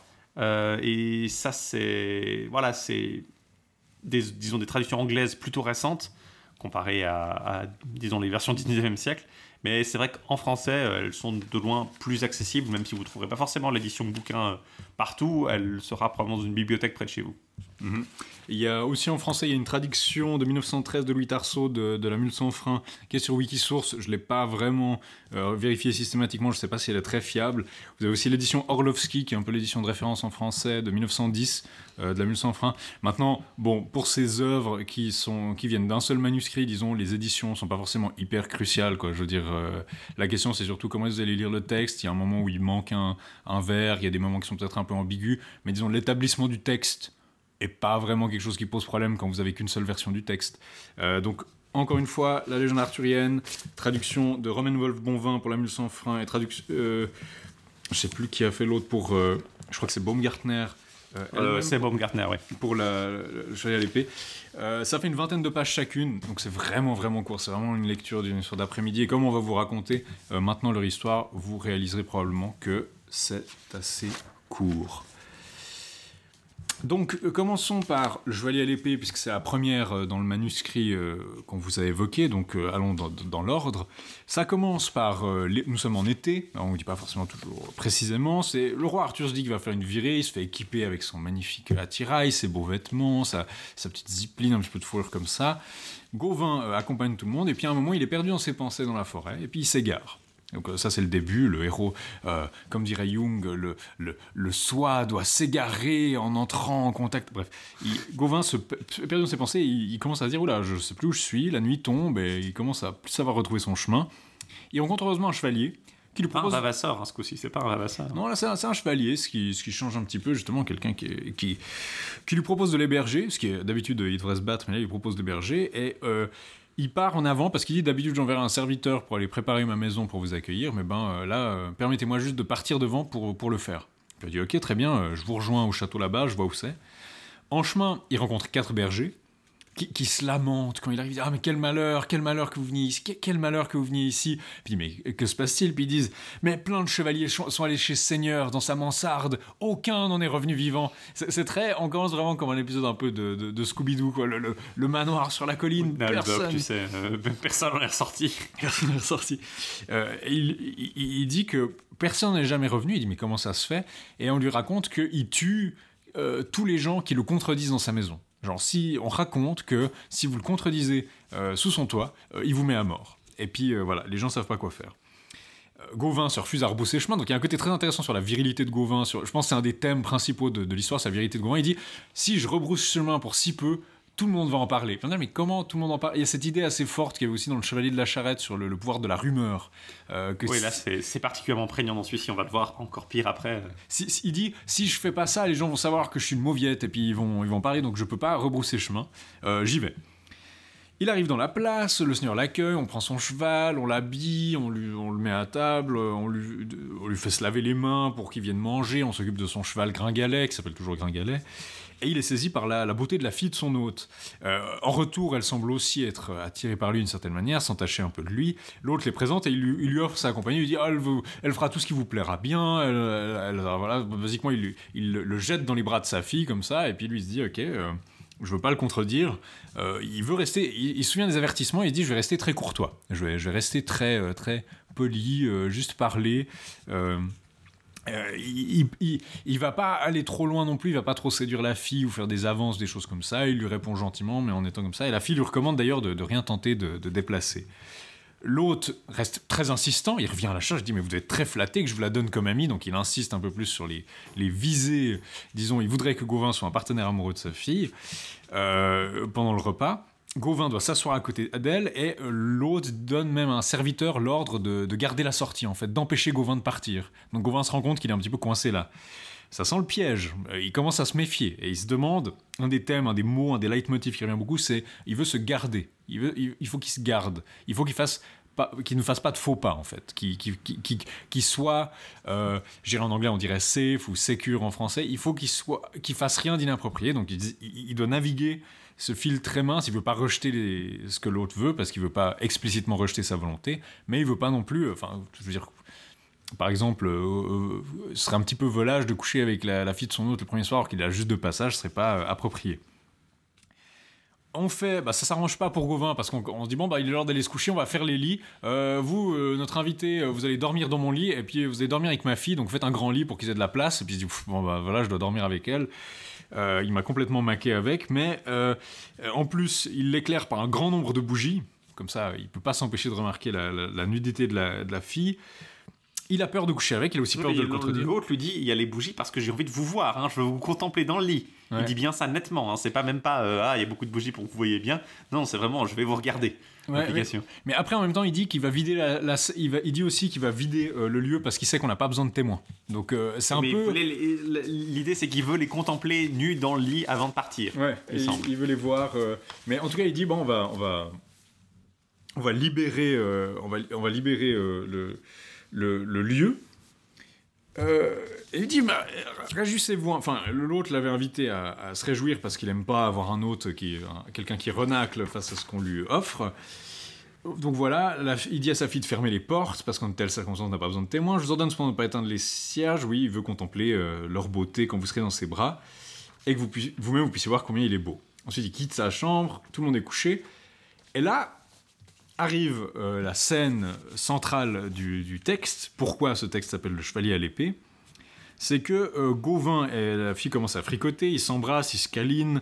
Et puis alors qu'ils allaient, ben, disons, consommer leur union ou s'unir, euh, la dame dit qu'ils sont toujours sous surveillance. Elle dit, même si je suis seul avec vous, je suis toujours sous bonne garde. Et il dit, mais, mais comment ça se fait? Et il dit, bah, il y a une épée au mur qui est enchantée, elle a des, filins d'argent, on décrit un petit peu le, fourreau. elle sort de son fourreau toute seule et elle tue les chevaliers qui essaient de coucher avec elle. Et Gauvin, euh, elle dit aussi ceux qui essayent de s'en emparer, donc ceux qui essaient d'aller prendre l'épée, elle les tue aussi. Donc euh, voilà, vous pouvez même pas essayer de faire ça. Gauvin n'en croit pas. Euh, je cite, il n'a jamais entendu parler d'un péril de cette nature, et il craint que la jeune fille ne lui ait fait ce récit pour se protéger et l'empêcher de coucher avec elle. Donc il se dit, ah, on ne me la fait pas à moi, c'est la vieille astuce de l'épée enchantée, hein Ma petite dame, vous allez passer à la casserole. Donc c'est quand même, il y, a un petit côté très, disons, c'est une ambiguïté qui est assez forte sur la figure de Gauvin. On a déjà parlé dans pas très ambigu là. Hein, je trouve. Non, c'est pas ambigu. Euh, Mais je, veux dire, d'une œuvre à l'autre, Gauvin est soit le, personnage le plus galant possible et le plus délicat, soit, bah là, c'est un violeur, quoi. Donc, euh, euh, on avait déjà vu ça dans les continuations où euh, ça passait suivant les versions des manuscrits d'ailleurs de est-ce que Gauvin, euh, la fille de la famille de Lys, est-ce que Gauvin a couché avec elle parce que c'est un espèce de, grand séducteur, ou bien est-ce que ben il l'avait violée? Euh, ça, c'est quelque chose qui, était aussi qui pouvait. Là, on est clairement du côté où Gauvin se dit oh là, elle essaye de, me faire des de, faire des minauderies, mais on ne me la fait pas. Et il se dit de nouveau, c'est assez intéressant, c'est ce qui s'était fait la première fois, il se dit, si jamais les gens savent que je suis resté dans un lit avec une fille nue et que j'ai rien fait, ah mais ça va être la honte pour moi, genre cette espèce d'idée qu'on va décrier mon impuissance et, ou, ou, pire, euh, je sais pas si c'est sous-entendu là, mais c'est quelque chose qu'on avait aussi par exemple dans Landval. On va, sous-entendre peut-être que je suis un peu un inverti ou un homosexuel et ça c'est pas ce qu'on veut. Donc il dit euh, que je vais pas faire, je vais pas me dérober rien qu'à cause de ce qu'elle lui a dit. Bah oui, bah c'est pas juste parce qu'elle m'a dit que Genre, ils sous même si elle voulait pas, euh, pas, pas, juste parce qu'elle m'a dit qu'elle voulait pas, euh, ou qu'elle m'a menti, ou qu'elle m'a raconté un truc, je vais pas. Bon, formellement, il a, le consentement du père aussi. C'est ça qui est aussi euh, dans cette affaire, c'est purement patriarcal. Hein, il a le consentement du père, et il dit aussi Belle, rien n'y vaut, je suis dans un tel état qu'il me faut conclure et devenir votre amant, vous n'avez pas le choix. Donc il dit littéralement Ah, là c'est parti. Elle dit Du moins, ne pourrez-vous désormais m'adresser aucun reproche. Donc là, au moins, elle est là, genre, ok, et bon, euh, c'est aussi clairement dit que la, fille en question, elle a clairement envie de coucher avec Gauvin, elle, est attirée par lui, elle aime sa beauté, et puis aussi elle lui dit d'ailleurs, j'avais jamais parlé de l'épée à personne d'autre. Donc d'habitude, il y a juste des chevaliers qui viennent et qui se font buter par l'épée, puis elle les prévient pas. Là, elle lui dit, euh, elle a l'air de quand même tenir un petit peu à sa sécurité, donc elle a l'air un petit peu plus enthousiaste que euh, que ce qu'on imaginerait. Bon, et puis aussi, elle a l'air de vouloir se garder également, justement, de, qu'on puisse pas lui faire le reproche de devoir dissimuler ça. Gauvin commence à essayer de coucher avec. L'épée sort de son fourreau, frappe et blesse Gauvin superficiellement au flanc. Parce qu'il arrive. Il, arrive à bouger assez vite en fait pour l'éviter, c'est ça il me semble. Hein. Il a des réflexes un peu meilleurs que les autres, puis du coup il arrive à. Je, ne sais pas si c'est ça qui est sous-entendu, en tout cas qu'il est, en tout cas il est euh, désigné par l'épée comme étant le meilleur chevalier parce qu'il est à peine euh, blessé, mais elle transperce quand même les draps et la couverture jusqu'au matelas avant de revenir dans son fourreau. Alors Gauvin est complètement abasourdi, choqué, dans une espèce d'état de choc elle lui dit ah bah vous pensiez que j'avais fait ce récit pour me dérober à vos avances, pourtant jamais je n'en ai parlé à un autre chevalier, et je suis d'autre part très étonné de voir que vous avez pu survivre à ce premier assaut. Donc euh, là, elle avoue que bon, elle, lui a quand même averti ce qu'elle fait d'habitude pas. Elle laisse juste les chevaliers se faire buter par l'épée apparemment. visiblement, elle a quand même suffisamment Gauvin euh, pour le, pour le prévenir. C'est un peu bizarre. On a l'impression que c'est presque là pour un peu dédouaner Gauvin parce que oui, en fait, en pratique, il va la violer, mais vu qu'elle est quand même d'accord euh, les, ces objections n'étaient pas des objections au fait d'avoir des relations charnelles avec Gauvin, mais bien au fait qu'il se fasse tuer. Ouais, ce qui enlève pas tellement, euh, vu que Gauvin pense quand même. le, vocabulaire de Gauvin est quand même très, très Voilà, hein, c'est. Même si le texte semble essayer un peu de dédouaner Gauvin de ce côté-là. Euh. Surtout que Gauvin, il se dit, bon, bah, c'est pas ça qui va m'arrêter. Et il retente le coup, et il se dit, ah, c'est bon, c'est reparti. Et de nouveau, il se fait frapper par l'épée, mais d'un coup plat sur la nuque, qui lui coupe quand même son épaule droite. Donc il y a l'épée qui apparemment lui, tape la nuque et lui coupe un peu l'épaule, cisaillant trois doigts de peau, donc ça fait quand même. Euh, après, je sais pas si c'est trois doigts de longueur pour une petite plaie ou si c'est trois doigts de profondeur, où là ça devient un petit peu plus euh, euh, méchant, mais en tout cas il est blessé de nouveau, il a deux petites plaies. elle se plante à nouveau dans les bras. Et dit Demoiselle, je vais conclure une trêve avec vous. Donc il dit Je vais vous laisser tranquille pour le moment parce que j'ai pas envie de me faire tuer par l'épée. Et il reste éveillé le restant de la nuit. Ils n'arrivent pas à dormir apparemment parce que c'est quand même un petit peu stressant. L'hôte revient au matin Il dit bonjour, comment vous allez? Et puis il y a Gauvin qui dit ah ça va pas trop mal. Et puis il dit quoi mais vous êtes encore vivant? C'est l'autre qui est pas du tout. il a un petit côté méchant de Scooby-Doo quand même, ce, propriétaire de château avec son épée. Euh, Gauvin admet il dit je n'ai rien fait de répréhensible. Donc c'est nouveau cette idée que Gauvin doit naviguer ses interdictions et ses choses dit j'ai rien fait de répréhensible ce qui est techniquement vrai. Mais il lui fait remarquer mais vous êtes blessé. Puis il dit oui oui j'ai deux blessures. Il a saigné dans les draps et il dit parce que j'ai euh, essayé de coucher avec votre fille effectivement. Euh, le chevalier demande euh, le nom de Gauvin, il lui dit je suis Gauvin, le neveu du roi Arthur, etc. Il décline un peu ses Il dit ah ben vous devez être le meilleur chevalier parce qu'il était, il était prédit, il était annoncé que cette épée épargnerait un jour un chevalier et que c'est à lui que je pourrais donner euh, ma fille et mon château, etc. Parce qu'il est le meilleur chevalier. Euh, Gauvin dit j'ai rien à faire de votre or ni de votre château, j'en ai pas besoin, mais néanmoins l'épreuve a été accomplie. Donc là c'est l'épreuve du lit périlleux que que Lancelot avait aussi faite, mais seul. Genre, il était juste, c'était juste un lit, on lui avait dit dans le chevet de la charrette, tu peux pas dormir ici. Il a dit, je dors ici si je veux. Et puis le lit s'était fait transpercer par une lance enflammée. Euh, là, en l'occurrence, il y a une dimension sexuelle que dans, la charrette, il n'y avait pas, ou plus, peut-être, si le motif existait avant. Et donc le château est libéré, euh, les gens se mettent à danser, ils boivent du vin, ils jouent de la musique, ils se racontent des histoires, ils jouent au trick-track et aux, dames, aux échecs, enfin ils jouent euh, à des jeux, enfin toutes ces scènes un peu de liesse, parce qu'ils sont libérés du fait qu'il n'y a plus tous les chevaliers de la région qui vont venir se faire tuer dans le château. Euh, et le soir, Gauvin peut coucher avec la fille sans que l'épée vienne le frapper. Donc là, on a une situation où il n'y a plus euh, la même contrainte et où effectivement il couche avec cette dame, euh, les deux, de façon aussi consensuelle et enthousiaste que ça peut exister dans une société médiévale. Gauvin réalise au bout d'un moment, il reste au château, il s'amuse bien, et il réalise au bout d'un moment qu'il est resté trop longtemps, à tel point d'ailleurs que ses amis et ses parents étaient persuadés de sa mort. Alors il se dit, bon, il faudrait peut-être que je leur donne signe que je suis vivant, et il se remet en route. donc il part avec la, demoiselle en question, puisque le, son père la lui a donné en fait comme épouse, finalement, enfin comme amie. Ils sont, il, part avec son ami. En chemin, euh, la demoiselle s'arrête parce qu'elle dit, j'ai oublié mes lévriers, donc ses chiens, et Gauvin euh, retourne les chercher. Et quand il revient avec elle et qu'ils poursuivent leur route, il y a un chevalier qui se jette entre lui et la dame, qui attrape les rênes de la dame et qui se barre avec. Et il dit mais c'est très brutal, et puis Gauvin est, pris de court, parce que, rappelez-vous, au départ, euh, c'était pendant une virée un peu de loisir qu'il il avait démarré toute cette aventure, donc il n'a pas son équipement complet. Il a juste son épée, sa lance, euh, son bouclier, mais il n'a pas d'armure, euh, probablement pas vraiment de coude de maille. il n'est pas, je ne sais, plus exactement ce qui est précisé, mais en tout cas, il n'a pas son équipement complet. Donc de voir un chevalier en armure complète qu'il prend la dame, ça le, stresse un petit peu. Il est furieux, il lui hurle eh, Mais d'où est-ce que vous faites ça? Pour qui vous vous prenez? Euh, euh, et il lui reproche sa brutalité, il le défie en duel et il lui demande de le laisser aller chercher une armure pour qu'il puisse le, démonter. Mais il refuse. Par contre, il dit on va, on va laisser la dame choisir avec qui elle veut repartir. Et donc il la laisse, la dame aller au milieu du chemin entre deux, puis elle peut choisir avec qui elle veut repartir. Et puis la dame choisit, euh, elle se remet de nouveau entre les mains du nouvel arrivant. Alors là, le narrateur explose, mais qui, qui, quelle dame ferait quelque chose d'aussi traître que ça Quel acte ignoble, c'est horrible. Et euh, il implique aussi que ça a trait aux performances sexuelles de Gauvin. Il dit euh, Apprenez en effet, tous autant que vous êtes, que cela vous fasse sourire ou frémir d'indignation, qu'il n'y a pas de femme au monde qui, même si elle était l'épouse et l'amie du meilleur chevalier que l'on puisse trouver d'ici en Inde, lui porterait assez d'amour pour lui montrer un brin d'estime s'il n'était également preux à la maison. Vous voyez bien de quelle prouesse je veux parler. Donc en gros, j'espère que tu es aussi bon que moi au lit. Quoi. Voilà, puis alors apparemment, euh, il y a un petit côté très, euh, très euh, Virgin Gauvin, enfin pas vraiment Virgin, mais Gauvin contre Chad, nouveau, nouvel arrivant chevalier qui lui vole sa copine avec sa, son pur machismo et sa force physique. Gauvin, une fois qu'il voit ça, puis que la dame veut partir sans lui, il dit qu'il va pas se battre pour quelqu'un qui veut pas de lui de toute façon. Et donc il part. Mais sauf qu'il y a les lévriers, les chiens de la dame qui l'accompagnent, qui accompagnent Gauvin. Et puis la dame dit non, non, euh, au nouveau chevalier, je ne serai pas votre ami tant que vous m'avez pas ramené euh, mes chiens. Donc le chevalier se jette après Gauvin et lui dit rendez ces chiens. Gauvin dit mais de toute façon ils m'ont suivi de leur plein gré. Puis ils disent bon on va, on va refaire le même jeu. Puis donc il dit il met les chiens au milieu du chemin. Et puis les chiens de nouveau l'accompagnent parce qu'ils euh, ils le connaissent. Puis du coup là il y a une parenthèse, un parallèle extrêmement misogyne, extrêmement populaire qui est fait entre l'infidélité des femmes et la fidélité des chiens. Donc, ah, vous voyez, les chiens, au moins, quand on les nourrit, euh, ils nous suivent, pas comme les femmes qui veulent juste avoir leur vie indépendante, faire un peu ce qu'elles veulent. Euh, les chiens, eux, on, veut leur faire confiance. Le chevalier, juste parce que, ben là, en plus, juste parce que les chiens le connaissaient d'avoir été euh, chez le père de la dame. Euh, le chevalier veut donc se battre. Gauvin n'est pas équipé, comme on l'a dit, donc il n'a pas son armure. Malgré ça, il arrive à désarçonner le chevalier. Une fois qu'il est à terre, il lui cogne sur le haubert jusqu'à ce qu'il soit assommé. donc Gauvin est quand même assez vicieux de ce côté-là, aussi parce qu'il est un peu démuni, donc il il sur le Aubert alors qu'il est à terre. Ensuite, il lui enlève le, il lui lève le Aubert et puis il lui plante dans le flanc son épée, donc il le laisse pour mort.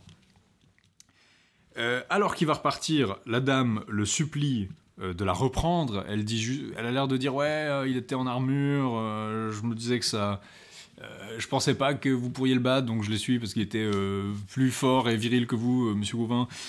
Puis la dame lui demande ça, lui il la laisse là, puis il dit non, je vais pas vous reprendre parce que ça prouve bien l'inconstance des femmes depuis que Dieu a créé la première d'entre elles, donc il se lance de nouveau dans un petit speech misogyne comme avant, ou de nouveau, euh, voilà, euh, il, ramène ça à la, traîtrise euh, congénitale jusqu'à Ève, il retourne à la cour d'Arthur avec comme seule trace de cette aventure finalement les chiens, les lévriers qu'il a récupérés à ce château, et puis c'est le dernier mot de la, du chevalier à l'épée.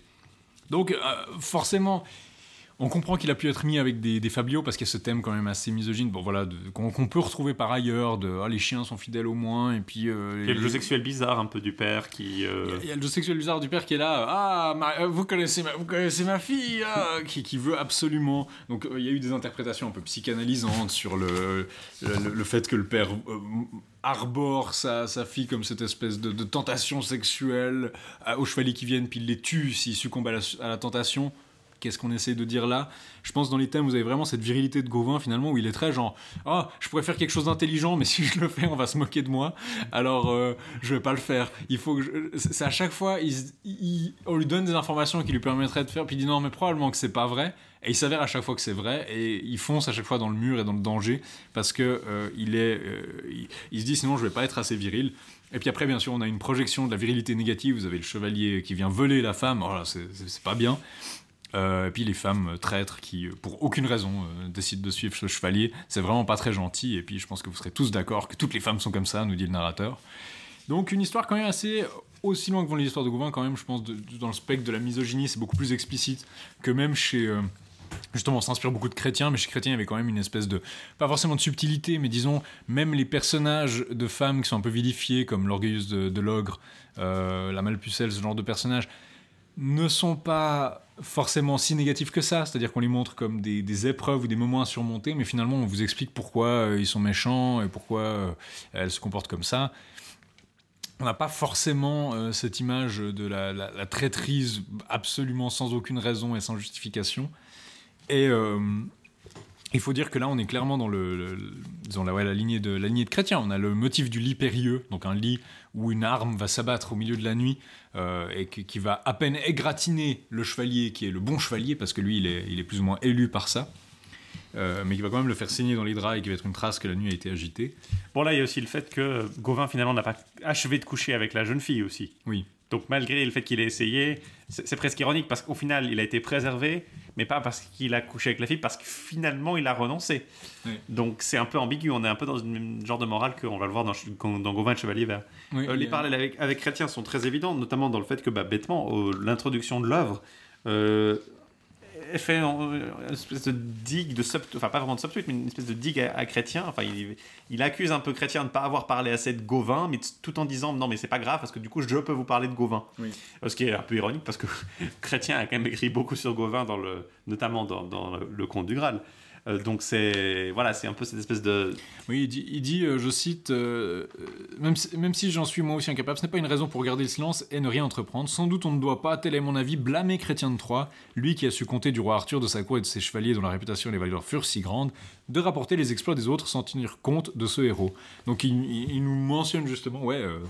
Euh. Euh, en fait, c'est un topo qui est très courant, qu'on va voir aussi le mois prochain dans le Partival, qui est Oh, chrétien, il a raconté son histoire, mais laissez-moi vous raconter la vraie histoire de, de ça, qui, est, qui fait partie des, des motifs que le conteur euh, médiéval donne pour dire voilà, l'histoire que je vais vous donner, c'est plutôt que de dire c'est une nouvelle version, comme ça on dit je vais vous raconter la vraie histoire qui a été cachée sous silence par, par la complicité des médias. Voilà, bah, je pense on, reparlera un peu plus, je pense qu'une fois qu'on aura lu La Demoiselle à la Mule, parce qu'il y a pas mal d'interprétations parallèles qui peuvent être faites, notamment en lien avec d'autres textes. Mais euh, après cette petite pause musicale, donc on, revient pour vous parler de La Mule sans frein euh, ou La Demoiselle à la Mule, attribuée à un certain païen de Mézières.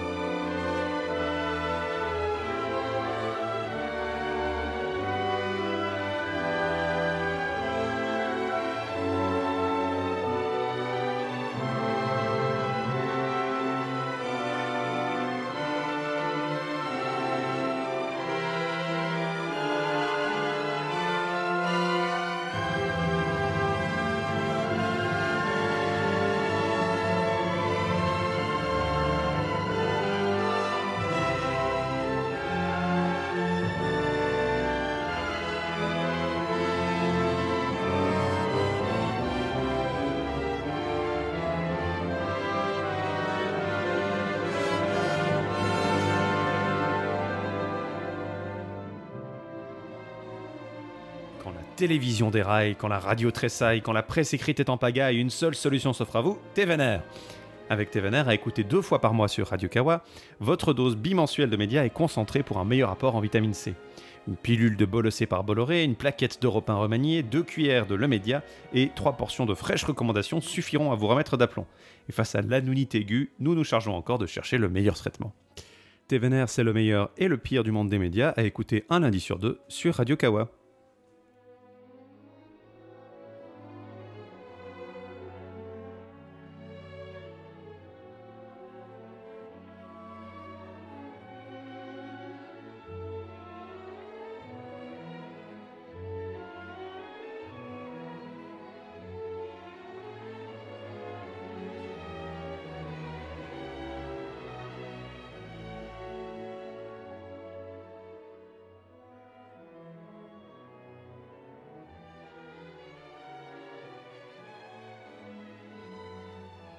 Après cette petite page de publicité, nous sommes de retour pour vous parler de La Demoiselle à la Mule ou La Mule sans frein, qui est généralement le, titre préféré, mais on trouve les deux. Euh, une autre aventure de Gauvin, euh, qui cette fois-ci va partager la vedette avec un de ceux qu'on a déjà vu, pas dans le plus beau rôle, mais euh, le sénéchal Que. Alors on parle de La Mule sans frein ou de La Demoiselle à la Mule, qui mentionne le nom dans son introduction de Païen de Mézières.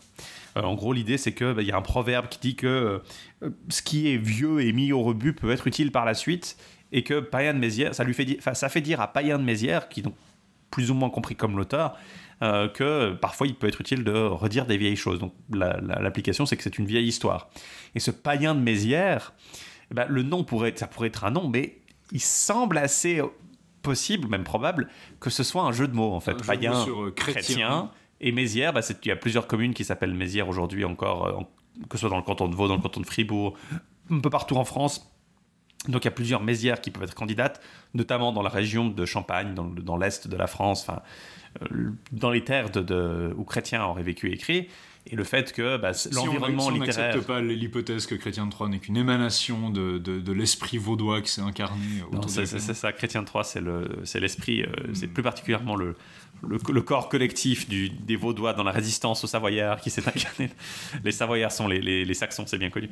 Euh, non, l'idée, c'est que bah, ce, texte est vraiment une réponse à Chrétien, comme l'a pu l'être.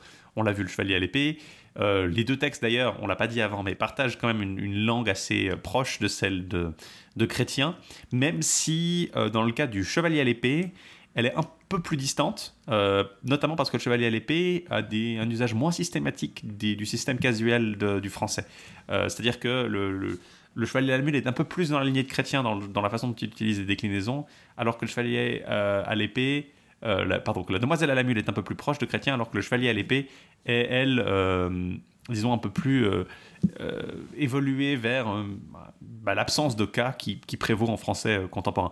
Toujours est-il que les deux semblent avoir des auteurs différents, du coup, de ce fait-là, parce que bah, leur, leur, langue est suffisamment différente pour justifier le fait qu'on les pense issus de deux auteurs différents, et que bah, très probablement aucun des deux n'est en fait chrétien, hein, comme, contrairement à ce que certains ont pu affirmer par le passé, ça, ça me semble assez euh, évident. Euh, l'histoire de la demoiselle à la mule commence précisément quand une demoiselle arrive montée sur une mule à Cardwell, donc euh, Carlisle, hein, le Cardwell qu'on a vu à plusieurs reprises, à la fête de la Pentecôte, qui s'apprête à être célébrée par Arthur, ses, barons, sa reine et, ses chevaliers. Et arrive donc cette demoiselle à la mule qui est extrêmement triste et qui demande à des chevaliers de retrouver euh, la bride de Samuel. Donc il faut comprendre ici que le, frein de Samuel, en fait, c'est la bride, hein. c'est pas simplement son mort, c'est vraiment tout, tout son.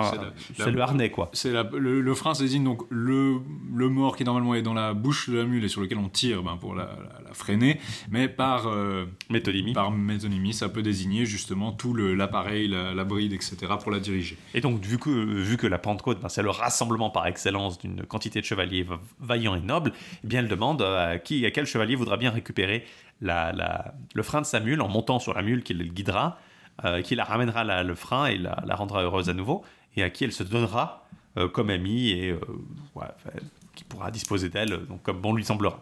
Alors deux chevaliers vont sauter sur l'occasion. D'abord, ça sera que que on l'a vu hein, est un peu l'exemple à partir de Chrétien du chevalier un peu impulsif, pas impulsif, pas doué, mais aussi un peu vicieux et fourbe. Là, c'est pas tellement le cas. On, pourrait s'attendre à ce que chez Chrétien que par exemple lui rit au nez puis se moque d'elle. Là, il saute sur la mule. Enfin, il saute pas exactement sur la mule d'ailleurs. Il y a une différence euh, qui est faite entre, entre Queue et Gauvin là-dedans. Euh, Queue doit céder de la selle, enfin il monte en montant aux étriers sur la mule, alors que Gauvin, on va le dire plus tard, euh, saute sur la mule. Donc il y a, y a, quand même une différence, disons, de, d'héroïsme dans les deux cas. donc il va monter sur la mule, qui va le guider à travers une forêt. elle va la guider à travers une forêt remplie de bêtes qui se prosternent devant la mule, comme si elles reconnaissent la mule. Même si ça fait très peur à, à queue évidemment. Euh, il passe par une vallée euh, remplie de couleuvres, de serpents, de scorpions et d'autres bêtes qui crachent du feu. Euh, puis ensuite par une vallée dans laquelle bah, cette vallée dans cette vallée il y a le froid qui règne comme au, au cœur le plus rigoureux de l'hiver tu te dirais qu'il pourrait être content du coup que les scorpions crachent du feu ça devrait le réchauffer et là ensuite il passe avec la mule près d'une fontaine entourée de fleurs et de genévriers donc il abreuve la mule et il se, il, se remet en route et il arrive devant une rivière qui est très large et très profonde, qui est tellement noire que tu peux pas voir le fond, et euh, il voit que seulement une petite planche en fer qui permettrait le passage. Du coup, il prend peur, il a, il a peur de tomber dans l'eau, euh, il se dit ça va pas être possible, et du coup, il décide bah, de reprendre le chemin inverse et de retourner sans la bride, sans le frein, euh, à Cardwell. la dame est donc du coup très déçue, et c'est au tour de Gauvin de tenter l'aventure, qui va donc, comme on l'a dit, hein, il va sauter en selle, il va se mettre, euh, il va se mettre en route. Enfin, disons, il y a une petite aussi de différence là, peut-être, euh, que avait demandé à la dame de lui accorder le baiser avant qu'il parte, parce qu'il se dit, oh, ça va tellement être facile que tu peux me donner le baiser que tu, que tu promets à ton ami euh, avant que je parte, alors que Gauvin lui fait seulement euh, promettre de ne plus pleurer et de, ne plus être découragé parce qu'il va réussir euh, sans Donc il y a peut-être côté que Gauvin est un peu plus noble dans cette version-là mm. que, euh, que, que, et que même le Gauvin de la, disons de, du récit précédent. donc il va monter, il va passer par les, le même parcours que, que, que sauf que lui, bah, il n'aura pas aussi peur. Et quand il passe sur la planche en fer, en fait, il fait confiance à la mule qui va sauter expertement. Et ça me rappelle un épisode un peu du, de la, pas du conte du Graal en fait. Il y a un, épisode un petit peu similaire, il me semble. Est-ce que c'est Gauvin aussi qui passe par un pont ou un truc comme ça où il doit sauter sur des trucs? Euh, je crois que dans les continuations de Perceval, il y a un, c'est dans les continuations de Perceval. Il y a un pont de verre. Il y a des ponts de verre et des trucs comme ça, tu sais. Ouais, c'est des, des, des, des, des passages un peu où, tu dois faire confiance, disons, à, ta monture, quoi, en gros. Des, ponts périlleux. Pour le coup, pour le coup, c'est assez intéressant parce que là, euh, c'est vraiment la seule monture euh, qui, qui paraît pour l'instant, c'est cette mule, alors que dans l'épisode précédent, Gauvin est, sur gringalet, hein, comme. Mm comme chez Chrétien. Là, il y a vraiment cette mule qui va le guider euh, sûrement euh, à travers ce, cours d'eau. Il, arrive devant un château euh, qui est en fait entouré de pieux, si j'ai bien compris. Et sur ces pieux, bah, il y a des têtes de chevaliers qui sont plantées, quoi, fichées comme des, comme des avertissements, disons. et le château est entouré par un cours d'eau et tourne sur lui-même comme une toupie. Donc c'est clairement une merveille un peu inatteignable, disons. Mais, euh, Gauvin est un bon gamer, alors il arrive à, sauter au bon moment pour quand il voit passer la porte. Il va faire un, frame jump euh, parfait. non, il euh, faut dire aussi que c'est assez réminiscent pour moi du, pont de l'épée, de ce château périlleux, de mm. la, crainte d'être coincé dans un cours d'eau. Ça aussi, c'est chez, c'est dans Lancelot, où c'est Gauvin justement qui se retrouve en train de se noyer dans un. dans une machine à laver. Dans une machine à laver, exactement. Donc, là, il y a vraiment des, des, des peut-être une parenté avec ça. Euh, Gauvin, donc en sautant en bon moment, arrive à rentrer dans ce château tournoyant. Euh, il rencontre un nain dans ce château, mais alors ça c'est assez que le nain va le saluer, puis il part disparaître. Il, le salue au nom de sa dame, et puis il lui dit voilà. mais que signifie. Trop tard, il est déjà parti. Et il arrive donc dans ce château qu'il voit vide, il n'y a rien qui se passe, il trouve personne, jusqu'à ce qu'il rencontre un, un type qu'on nous décrit comme un vilain, enfin un paysan quoi, c'est clairement, c'est clairement pas un noble ou même un soldat très très vaillant, mais c'est un vilain qui a la peau aussi noire. Alors là, c'est un peu ambigu. Enfin, il dit, il a la peau aussi noire qu'un mort de Mauritanie ou qu'un paysan un peu bronzé de la, des plaines de Champagne. Enfin, l'implication, c'est que c'est clairement quelqu'un qui travaille dehors, qui n'est pas un, noble chevalier bien pâle qui, a, qui peut se balader euh, soit à l'ombre des, c'est une espèce des châteaux des. Euh, c'est une espèce de géant qui ressemble un petit peu à celui que Yvain voyait en train de garder les bêtes euh, dans, le, dans le, Chevalier au Lion. Il, c'est lui qui doit lui indiquer son chemin, puis il trouve une espèce de géant avec une massue sauvage qui est dégueulasse, et puis qui est, qui est décrit aussi à la peau foncée, etc. Là, au début, il y a ce côté un peu monstrueux, puis après, dès qu'on le fait la comparaison avec les paysans, c'est presque plus comme s'il était, ben, en fait, il fait peur parce que c'est un paysan, puis que ces gens n'ont pas l'habitude de voir beaucoup de paysans, je sais pas. C'est, enfin, il y, a cette différence de classe qui est assez intéressante là, parce que c'est clairement un, vilain, et c'est assez rare. Généralement, ils sont plutôt des par des vavasseurs aux aiguilles, et là. il porte une, il est, il est plus grand que Saint Marcel, on nous dit, et il porte sur l'épaule une grande et large guisarme, donc c'est une espèce de de, de, grande hache, une longue hampe avec une lame comme une faucille, un peu. Mais c'est pas aussi grand qu'une albarde, par exemple. C'est plus comme une espèce de grande hache. Et aussi, ce qui est intéressant, c'est qu'il ressemble à un de ces morts de Mauritanie ou un vilain de champagne que le soleil a toute année. Peut-être que le vilain de champagne que le soleil a toute année, c'est de nouveau une espèce de, de, petite pique à Chrétien de Troyes. Certains l'ont lu comme ça, en tout cas, que peut-être si on faisait un, euh, si ça vient du milieu champenois, ça veut pas dire grand chose. Et le, le summer du, du, conte du Graal, euh, qui petit sème, petit récolte. Ouais, Non, il y, y a, ce côté euh, un peu effectivement, bah, une allusion géographique bien précise. Après, il y en a, y en a d'autres ce qui est intéressant, c'est que là, on n'est pas du tout dans la, rhétorique. On n'est pas nécessairement dans la même rhétorique que dans euh, le, chevalier à l'épée, où c'était euh, les merveilles du château sont décrites de façon ah ils, ont tellement de merveilles que je vais pas vous les décrire. Là, c'est vraiment beaucoup plus. Euh, c'est une peinture par petites touches presque ici. Mm. Enfin, même si on retrouve certains usages dans ces, ces contes courts, c'est très pratique de pouvoir dire ah, je vais pas vous décrire les merveilles, les merveilles qu'ils ont mangées ou vues, mais là, il y a vraiment ce côté un peu voilà, c'est presque impressionniste de, de, cette figure de, du mort. Et alors, euh, le, mort va lui expliquer un peu la situation. Enfin, le mort, c'est pas nécessairement un mort. Le vilain va lui expliquer la. Le vilain va lui expliquer la situation, il le salue, il va lui dire que le frein, parce qu'il sait qu'il vient chercher le frein, euh, est sous-clé et très bien gardé.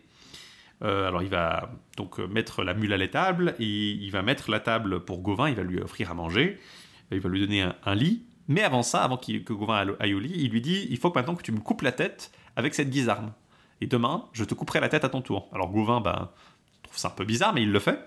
Euh, il, lui coupe la tête et le vilain part en emportant sa tête dans ses mains. Donc, on est de nouveau dans le motif. Euh, je trouve ça très marrant parce que le, vilain se relève, prend sa tête, se barre, il retourne dans le caveau et Gauvin va se coucher complètement confiant, mais le lendemain il revient vivant, puis là, oh oui, parce que le lendemain, évidemment, il revient, il a de sa tête sur les épaules. Genre, il, se dit, c'est bon, il, trouve pas étrange que le type ait juste récupéré sa tête, ça l'inquiète pas du tout, mais par contre, quand il revient le lendemain, là là. On est dans une dimension qui est proche de la décapitation de la, de la, du, bah, de la première continuation, ou surtout du Gauvin de Chevalier Vert, avec ce côté, euh, il est encore vivant. Alors que le jeu de décapitation dans euh, Père Lesvos, c'est vraiment, il est décapité, bah qu'est-ce que tu crois, il est mort maintenant C'est vraiment l'exact inverse, tu sais, là, là c'est vraiment, oh, il a survécu, euh, magie. Père Lesvos, alors que Père Lesvos, c'est quand même pas avare en magie la plupart du temps, là, c'est non, non, tu l'as décapité, il est mort. et il est mort. là, donc, il revient le lendemain matin, et donc Gova est un peu en PLS, mais euh, comme, comme diraient les jeunes de nos jours. Mais vu qu'il a pris un engagement, il va le respecter, il met sa tête sur le bilot, et du coup là, il n'y a même pas de tentative de lui mettre un coup de hache sur la tête, il est vraiment ok, c'est bon, je, tu as j'ai réussi le jeu. Donc là, c'était clairement peut-être le test un peu de courage, hein, euh, de, tel qu'on pourrait l'imaginer. Et, qui respecte ses engagements. Il lui dit aussi, c'est assez intéressant, il lui dit euh, étire ton cou sur le bio, puis Gauvin est là, mais j'ai pas plus de coups à étendre en fait, genre j'ai étendu mon, mon, coup au maximum, mais il y a l'idée que non seulement il se met, mais qu'il rechigne pas, qu'il tend vraiment le coup. Et c'est quelque chose qu'on trouve aussi. C'est vraiment là pour clarifier le fait qu'il le fait pas. Euh, c'est sans doute là pour dire, bah, c'est pas comme le Gauvin de, de Gauvin le Chevalier Vert. Enfin, ça peut pas être une comparaison avec ça, mais disons, c'est pas comme le Gauvin, un Gauvin qui serait euh, hypocrite ou qui essaierait de, renier son truc. Euh, ou qui aurait une ceinture magique. Ou qui aurait une ceinture magique, là, en l'occurrence. bien qu'il il aille chercher une, une, bridle en anglais, c'est très proche de griddle, de, de girdle, donc la, la mhm. ceinture de, de Gauvin le Chevalier Vert. Mais enfin on va le voir, on va en parler peut-être un peu plus tard. Là, pour le coup, c'est vraiment, euh, ouais, Gauvin est juste brave. Il y a pas de, c'est comme le Lancelot qui revient se faire décapiter euh, dans le Père les pour le coup. On, peut mentionner le parallèle avec la littérature euh, irlandaise de Fled Brickren, le festin de Bricriu, qui est dans le cycle d'Ulster et qui parle justement, donc je crois de, je crois que c'est Corlane euh, il est contenu dans un manuscrit du XIIe siècle, probablement beaucoup plus vieux, où vous avez justement quelqu'un euh, qui demande à Courlane de le décapiter parce qu'il s'est engagé à ça, et il dit ok, et il dit étends ton cou sur le bio, puis alors il étend son cou, puis là il y a une espèce d'idée que Courlane est une espèce de monstre caoutchouqueux qui peut euh, étendre son cou sur la longueur de plus d'un pied sur tout le bio pour montrer qu'il veut bien se faire décapiter. Et puis, de nouveau, la même chose, c'est un test de courage. Donc là, c'est probablement un motif euh, peut-être pas d'origine directement irlandaise, mais probablement dans le périphérique des îles, euh, îles anglo-celtes, on a ce genre d'histoire qui circule, comme on les a déjà vu dans la première continuation euh, de Perceval et dans le Père Lesvos. Bon, alors pour le coup, là, c'est vraiment purement effectivement un test. Le, texte nous le dit. Gauvin étend son coup, mais le vilain n'a aucune envie de le frapper parce qu'il a tenu sa promesse. Donc c'est vraiment clairement l'idée que c'est un test. Euh, et du coup, il va lui demander comment obtenir le frein. Effectivement, il va lui parler, le vilain, de, des deux lions qui gardent le frein. Euh, et justement, il lui dit Bon, tu n'arriveras pas à les battre normalement. Euh, la plupart des chevaliers n'arriveraient pas, mais je vais t'aider. Et comment il va l'aider? Il lui dit D'abord, il faut que tu manges. Donc il y a ce côté très il faut que tu manges, il faut que tu te nourrisses. Et Gauvin refuse. Et Gauvin dit Non, non, mais ça ne me servait à rien de manger. Donne-moi plutôt une armure. Et donc, L'autre va lui, va lui donner effectivement euh, un équipage et 7 euh, écus. 7 écus, hein, donc 7 boucliers. Là, on est bien différent du, du, du, chevalier vert où il y a un seul écu particulier avec son motif euh, spécial. donc, il va, le vilain va délier un des deux lions qui, qui garde le frein, va l'amener à Gauvin, donc comme relativement bien dressé pour que tu puisses l'amener directement. et sur une esplanade devant le château, bah, Gauvin va se battre contre, contre le lion qui va lui, lui ravir les écus en fait. Il va lui, enfin, lui détruire ou lui, arracher, lui, arracher les écus euh, un par un. Euh, jusqu'à ce qu'il détruise quatre écus en tout. Euh, et, là, pour dire, il, a une, ligne, le, chevalier, le, vilain, qui dit Ah bah, tu risques bien d'avoir à attendre avant le prochain repas. Et je pense que l'implication, c'est que euh, la puissance, c'est lié à la puissance de Gauvin qui varie selon l'heure de la journée, si j'ai bien compris. Euh, enfin, si, j'ai lu ça correctement. Je, crois qu'il veut dire, je sais pas s'il sous-entend que, je sais pas s'il sous-entend qu'il va pas réussir à lui fournir plus d'écus avant le prochain repas, ou si simplement euh, il sous-entend, ah bah tu vas te faire buter, alors tu risques bien d'attendre longtemps le prochain repas. C'est vrai que j'ai pas compris cette réplique non plus. en tout cas, c'est visiblement suffisant pour motiver Gauvin qui du coup, d'un coup d'épée, transperce le lion et le bat le premier lion. Euh, il demande à l'autre de lui amener l'autre lion. Et encore une fois, bah, l'autre euh, lui arrache son écu. Euh, mais jusque donc il, est il, en est au cinquième, il lui arrache l'écu, il est au sixième, il lui arrache encore l'écu et du coup là il se dit ah j'ai plus d'écu du coup, il c'est le septième et dernier et du coup bah c'est ce qu'il lui fallait comme motivation pour pour finir d'achever le dernier lion et il, le, transpasse encore de part en part. Il le, il le coupe en deux.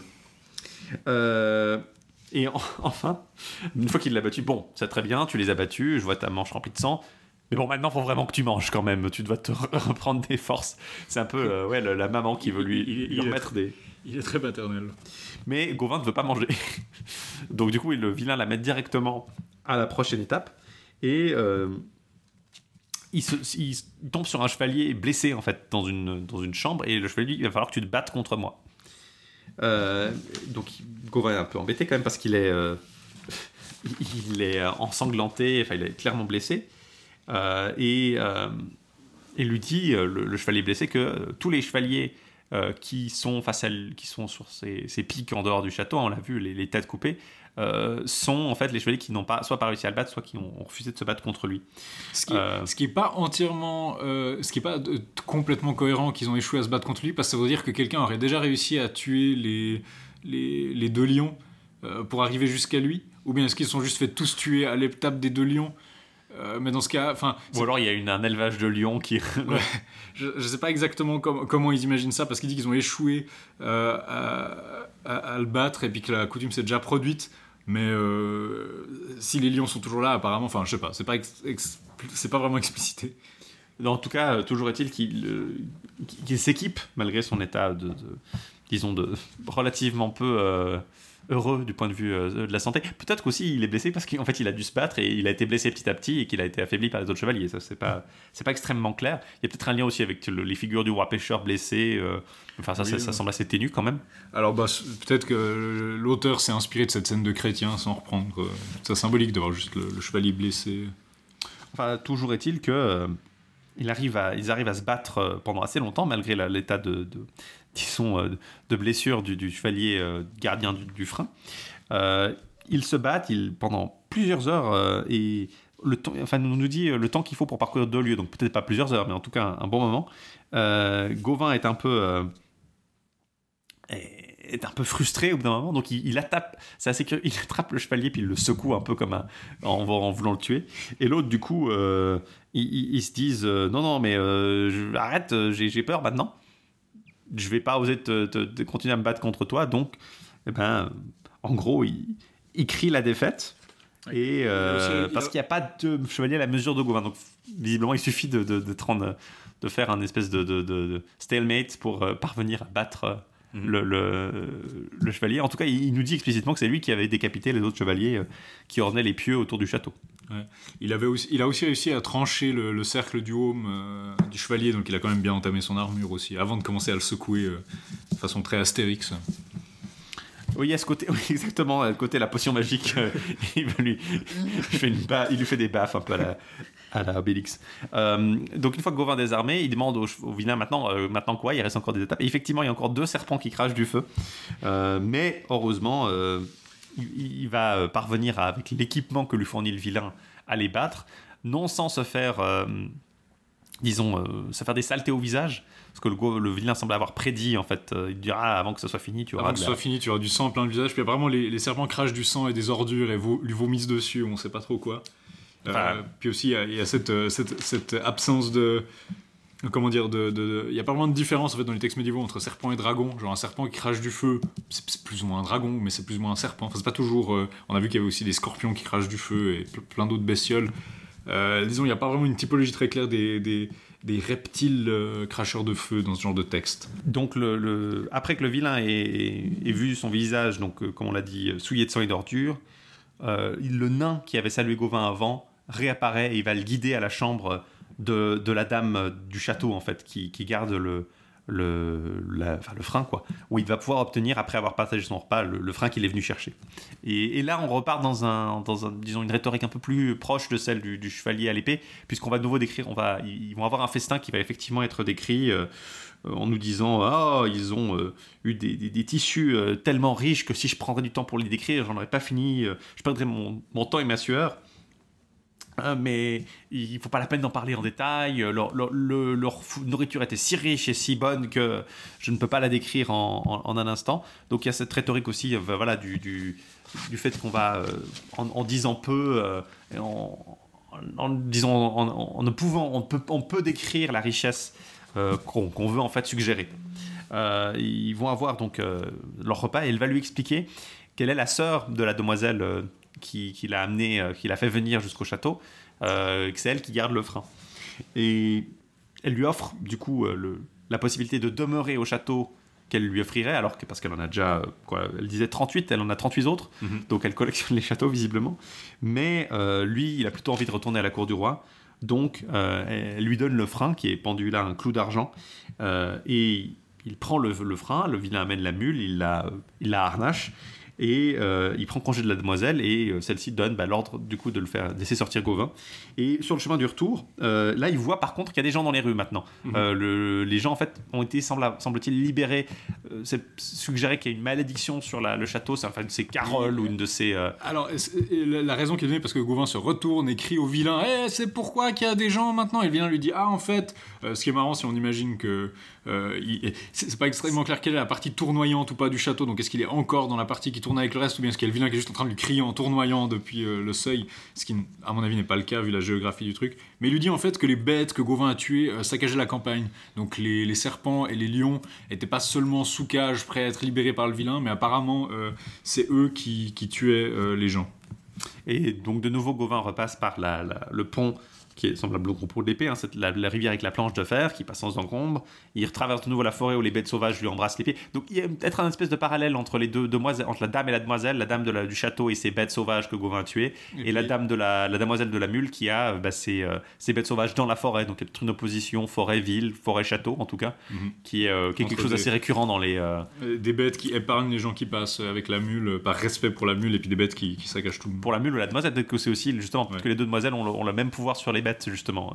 Ah, c'est, clairement de la mythologie minoenne, de la maîtresse des bêtes, telle qu'on le voit sur ce vase qui date de moins 1852. Toujours est-il que de, retour, enfin les, bêtes là lui embrassent les pieds, hein, donc elles sont encore plus respectueuses qu'au premier passage. Euh, donc il y a vraiment ce, lien, visiblement, il a accompli la prophétie où le, disons, il a, il a servi la dame et du coup. Il a libéré le château. Il a libéré le château et euh, la, bah, la, demoiselle de la mule, justement. Euh, donc il arrive à, Cardwell où il retrouve euh, tout le monde. Euh, il descend de la mule en passant par tris. Donc elle est harnachée d'argent la mule. Hein. Elle a un harnachement particulièrement riche. Elle n'est pas simplement, c'est pas simplement un, bête harnais de cuir et de fer. Et elle, la demoiselle lui, remercie. Elle lui dit que bah, il mérite tout son, tout son, toutes, disons, ses, récompenses, parce qu'elle aurait pu envoyer des centaines de, de chevaliers, ils seraient tous morts.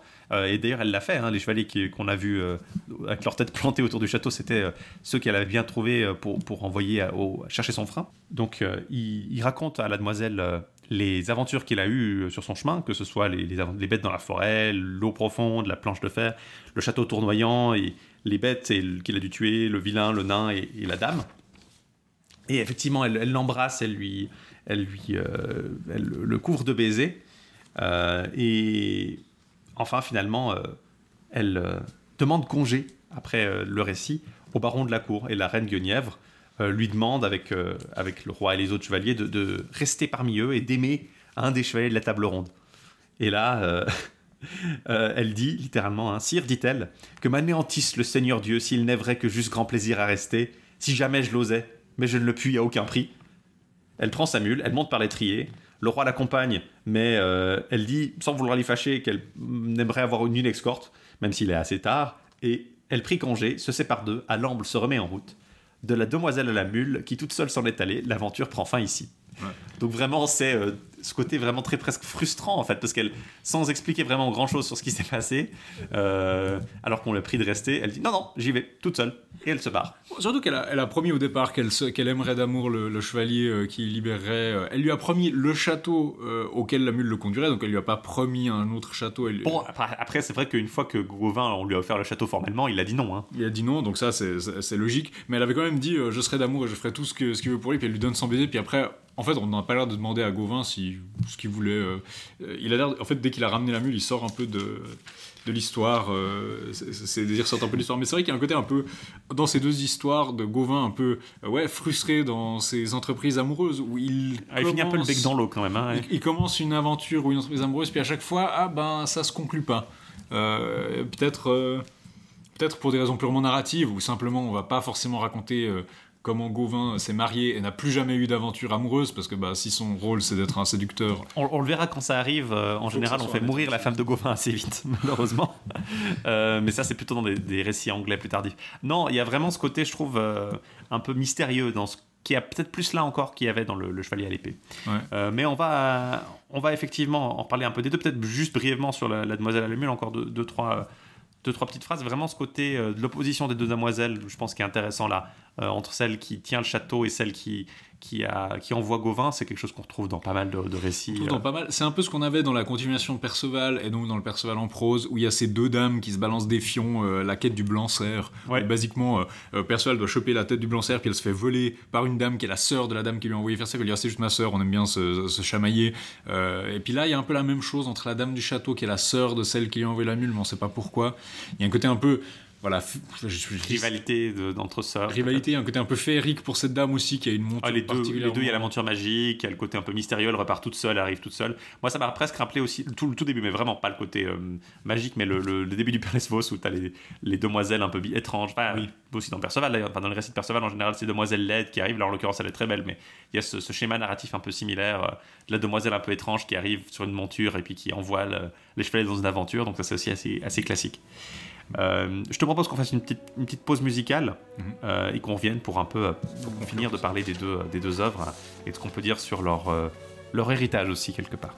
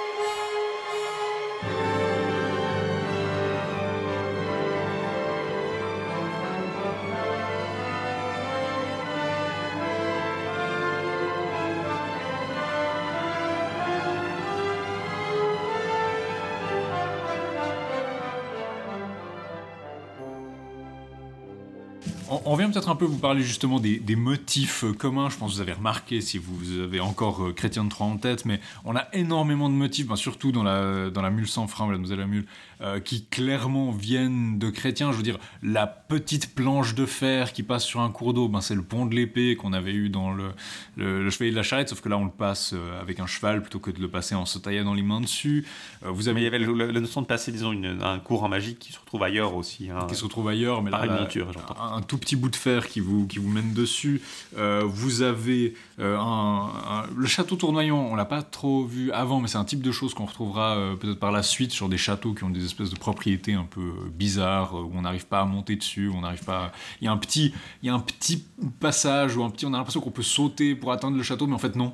c'est une espèce de délimitation. si on veut aller très profond, on dirait que c'est un indice que le château est dans l'autre monde. Le, Mhm. le, monde des morts et qu'on passe à une, une frontière. Mais enfin, il y a cette notion de délimitation magique en fait. Il y a le jeu de décapitation. Ah, tu me décapites, puis après je te décapite, euh, qu'on avait déjà vu dans la première continuation, le père Lesvos.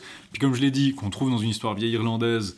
Euh, où on a le même motif justement où la personne demande euh, explicitement comme ici à Gauvin allonge ton cou sur le, sur le bio et puis il dit je, je peux pas l'étendre plus que ça donc l'idée de se mettre complètement vulnérable par rapport à cette épreuve le combat contre des lions, bon ça, ça, devient assez évident, mais contre des lions ou des dragons, bah là c'est des, serpents qui crachent du feu, assez évident, euh, qu'on a vu beaucoup euh, dans le Lancelot en prose par exemple, mais qu'on avait vu aussi dans euh, le Yvain ou le Chevalier au lion. Bah là il s'agissait de sauver un lion qui se battait contre un serpent, mais c'est quelque chose qui est assez commun. Il y a aussi la notion de la, le jeu de séduction, qu'on trouve moins souvent, qui est plus présent pour le coup dans la, le Lancelot Graal. moi, ça m'a fait penser, ça fait penser à l'épisode de la quest où Perceval est au lit avec une jeune fille. En fait, c'est Satan qui est déguisé en jeune fille. Mhm. Et puis il se. Tu dis, pour le chevalier à l'épée, donc. Pour le chevalier à l'épée, pardon. Jeu de séduction, ouais. Ouais, et dans la caisse d'El Graal, le, diable essaie de tenter euh, Perceval en se déguisant justement en une jeune fille qui se couche avec Perceval. Et en fait, Perceval est rappelé à l'ordre en voyant la croix de son, sur son épée. Et puis il fait le signe de croix. Et c'est aussi l'épée, en fait, qui, qui le sépare d'une mhm. façon ou d'une autre. On peut peut-être y voir aussi un lien avec le, mythe de Tristan où c'est l'épée de Marc entre les deux amants qui leur fait comprendre qu'il les a vus mais qu'il a. C'est un des trois objets que la littérature médiévale connaissait. Euh. L'épée séparée. Il y a deux chevals, des épées, euh, des, freins. Et puis plus tu mets de cheval et plus, tu mets d'épées, plus, plus, c'est chevaleresque. non mais il y a de ça, il y a ces, motifs un peu récurrents. Voilà. Le jeu de séduction par contre euh, est particulièrement intéressant là parce que c'est vraiment très très pervers et c'est pas tellement des protagonistes fantastiques à part l'épée magique. C'est pas euh, vraiment. Il y a, moins ce côté un peu surréel. C'est vraiment euh, la perversion du père euh, un peu étrange. Ouais, c'est, comme on a dit, c'est assez facile de se mettre à psychanalyser ça en des termes un peu freudiens où le père il est là, s'il vous plaît, couchez avec ma fille, puis après je vous tue. Mais je pense que ça remarque aussi une tendance qu'on a eue dans le conte du Graal et qu'on a déjà évoqué, c'est que Gauvin est placé. Dans le conte du Graal, on avait cette opposition entre Gauvin et Perceval. Perceval fait des fautes parce qu'il ne comprend pas l'esprit des commandements courtois. Donc il mhm. suit des commandements courtois à la, lettre et donc il, euh, sa mère lui dit euh, si jamais une dame vous donne son anneau, euh, n'hésitez pas. Donc elle lui dit pensez à, vous marier. Lui il voit une dame, il lui arrache son anneau, il lui arrache un baiser, c'est une agression sexuelle, c'est pas terrible. On lui dit posez pas trop de questions stupides et il se met à pas poser de questions à un moment où ce serait plutôt pertinent de poser une question. Donc Perceval c'est celui qui à la base fait les choses littéralement, euh, puis ça cause des problèmes parce qu'il comprend pas la raison derrière. Gauvin, à l'inverse, dans le conte du Graal, c'est un personnage qui se retrouve dans des situations où c'est très difficile d'être courtois. Donc il se retrouve avec une dame qui se met à l'insulter. Il est accueilli par un de ses ennemis mortels, genre la, famille d'Escavalon, où il a apparemment tué euh, l'ancien seigneur, mais il l'accueille sans savoir que c'est lui. Puis d'un seul coup, il se retrouve avec une révolte. Donc c'est un peu ambigu parce d'un côté, il y a le devoir d'hospitalité, mais de l'autre côté, effectivement, euh, il ne devrait pas être là. Puis Gauvin, lui, il comprend tout à fait l'esprit des choses, mais euh, c'est vraiment la situation inverse. Alors que Perceval se serait mieux débrouillé peut-être dans les situations de Gauvin parce que bah, il, aurait interprété les trucs littéralement, puis ça lui serait, il, aurait, il aurait moins eu moins de problèmes finalement, paradoxalement. Là, Gauvin, parce qu'il respecte l'esprit du, du commandement, il, il, est courtois par rapport à son hôte. Tout en, il est courtois avec certaines limites quand même, parce que là, il y a aussi la notion dans le chevalier à l'épée qu'il doit obéir à toutes les instructions de l'autre, parce que sinon, il risque de, de, se faire tuer. Ouais, donc il a, il a cette contradiction-là. Entre l'esprit chevaleresque qui dirait, ouais, peut-être pas coucher avec cette fille, justement, mais c'est un, un, fardeau de contradiction finalement, surtout dans le, dans le chevalier à la mule il n'y a rien vraiment de, contradiction. en fait, c'est plutôt le parcours magique qui est intéressant comme motif. Là, on est, c'est vraiment une distillation des parcours magiques chez Chrétien. C'est vraiment ça. Tu as l'impression que il a voulu accumuler tous les stéréotypes du, des épreuves magiques. Il y a le, pont de l'épée, la mule qui te dirige euh, sans, la bride pour la diriger. Il y a le fait que ce soit des jeux de décapitation. Il y a les têtes découpées des chevaliers qui ont échoué. Tu as, euh, trois, as trois épreuves différentes entre les lions, les serpents et puis le, le chevalier et à la fin tu, tu manges un repas puis tu ramènes ta bride puis elle part sans demander son reste. Donc c'est vraiment une distillation de ces épisodes là alors que du côté du, euh, du chevalier à l'épée on est plutôt dans ces espèces de, jeux courtois un peu bizarres.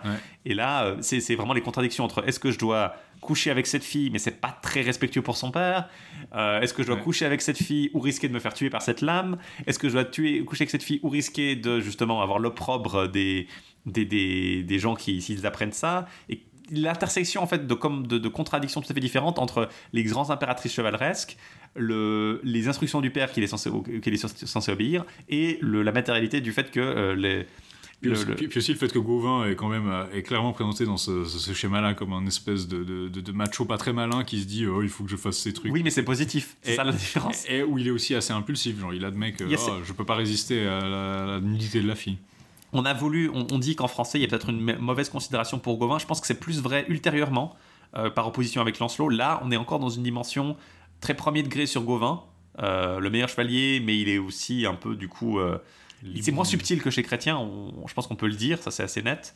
c'est peut-être aussi, c'est plus parodique et plus ouvertement, ça joue avec Chrétien, mais de façon moins subtile et la caractérisation du coup de, de Gauvin est peut-être un peu moins subtil euh, parce que surtout dans le chevalier à la dans la demoiselle à la mule il n'y a pas beaucoup de caractérisation à part qu'il est gentil et courtois. Euh, mais dans le chevalier à l'épée c'est peut-être un peu plus euh, justement brut de décoffrage disons que chez que chez que chez Chrétien où il est tout à fait courtois même avec la demoiselle qui passe son temps à l'insulter. Je sais pas trop. C'est assez on a voulu y voir en fait peut-être la naissance. Pour les Anglais c'est très attirant parce que bah, du coup vous l'avez peut-être remarqué ces deux récits et je vous l'ai dit hein, euh, reprendre, disons, euh, partage des, un grand nombre d'éléments avec euh, Gauvin Chevalier Vert et notamment D.D.R. Owen, justement, dans son édition avec Johnston, utilise donc les, éléments, puis il dit Ah voilà, regardez, je vais vous faire un résumé de Gauvin Chevalier Vert, puis je vais vous donner pour chaque élément dans Gauvin Chevalier Vert la correspondance dans euh, Alors il y a le fait, typiquement, un des, ah, le fait que Gauvin est avec les chevaliers d'Arthur un banquet à la Pentecôte avec tout le monde ah. rassemblé. Waouh, c'est alors qu'en fait, trop Alors qu'en fait, c'est aussi le cas. C'est aussi le cas, par exemple, au début de la... chez Chrétien. C'est aussi le cas dans la quête du Graal. Ça me semble assez, ouais, ça, ça me semble assez absurde. Par contre, effectivement, il y a des, des éléments en commun, le jeu de décapitation. Euh, mais un des grands arguments justement pour eux, c'est de dire voilà, euh, Gauvin, l'auteur de Gauvin le Chevalier Vert euh, détenait une connaissance assez particulière de ces deux sources et les a utilisées. Euh, il se pose la question. alors la question c'est est-ce qu'il y a une source commune qui, enfin ils ont une source commune avec ces deux sources, euh, l'auteur du, poète de Gauvin Chevalier ou alors est-ce qu'il a euh, simplement repris une source qui a déjà fusionné ces deux-là, ou alors est-ce qu'il connaissait ces deux-là, il les fusionné lui-même avec d'autres sources?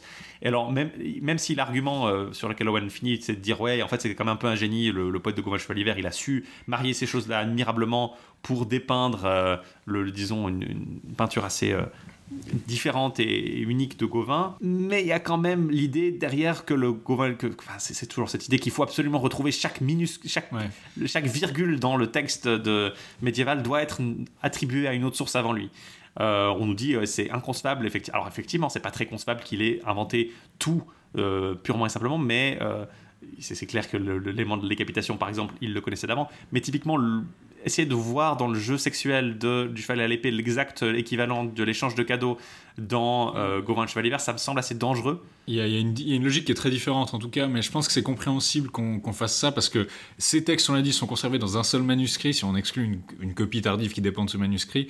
Euh, et Gauvin et le Chevalier Vert, euh, c'est pareil. C'est ce texte, on dit, ah, c'est un texte génial. il, y a quelques, il y a hier, je crois, la British Library a encore posté ce texte, ce chef-d'œuvre de la littérature médiévale anglaise, contenu dans un seul manuscrit. Bah, ils en ont pas beaucoup en fait, de chefs-d'œuvre. Donc, Mais c'est ça, c'est un texte, on l'a en un seul exemplaire c'est un texte vraiment unique. C'est ça qui m'inciterait à douter l'idée qu'il y a une, parenté entre ces deux, ces deux romances de Gauvin et Gauvin le Chevalier Vert, justement. Donc est-ce que cet auteur qui avait fait un manuscrit unique connaissait ce texte dont on n'a plus qu'un seul manuscrit?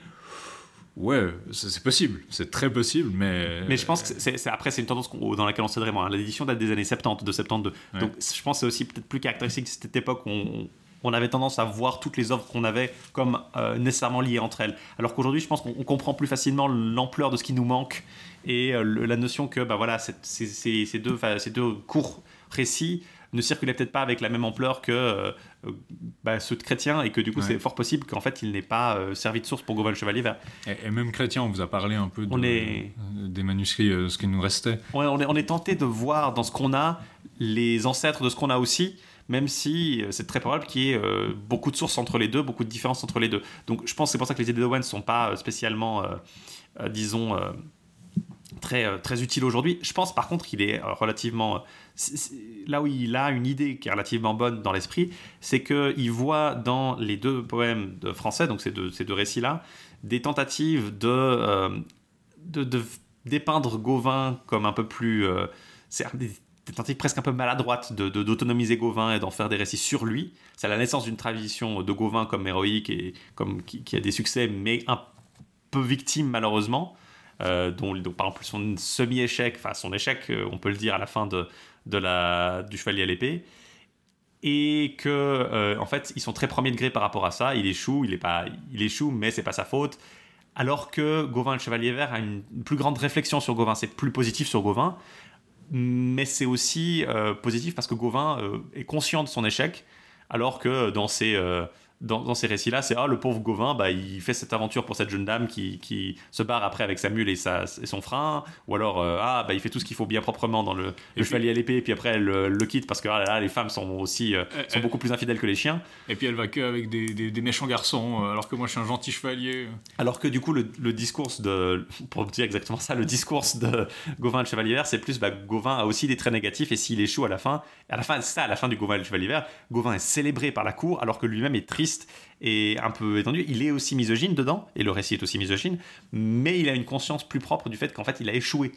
Euh, ce qui n'est pas le cas, euh, ce que comprennent pas les autres en fait. Je pense que le chevalier à l'épée est un peu moins cohérent parce que un des deux, un des traits qui est commun entre ces deux histoires, c'est que c'est Gauvin qui va dans un château donné, qui a une espèce de malédiction, qui va mettre fin à la malédiction ou à la mauvaise coutume généralement on dit, et il va être récompensé, on va lui offrir des châteaux, une seigneurie, et il va refuser. Et dans les deux cas, on a déjà cette idée de Gauvin, justement la demoiselle à la mule, sa sœur lui propose 38 châteaux, il refuse parce qu'il est venu dans un but bien précis et qu'il veut pas prendre son intérêt personnel. Et je dirais qu'à ce titre, la demoiselle à la mule est plus cohérente. C'est cohérent que la demoiselle à la mule se barre parce que Gauvin est cette figure qui a fait ça de manière désintéressée, contrairement à Que, par exemple, euh, qui lui avait vraiment cette idée plus libidineuse, etc. Parce que Gauvin le fait, disons, gratuitement. Tandis que le chevalier à l'épée euh, se marche un peu sur les doigts parce que bah, euh, d'un côté il veut que Gauvin soit désintéressé, mais d'un autre côté, quand même, les femmes, hein, on, sait, on sait à quoi s'attendre. Il, veut. Le message misogyne est tellement important dans celui-là que vous avez moins cette cohérence-là, mais vous avez la même structure où Gauvin va quelque part, abolit une mauvaise coutume, quelque chose qu'on a déjà vu très courant euh, dans la littérature arthurienne.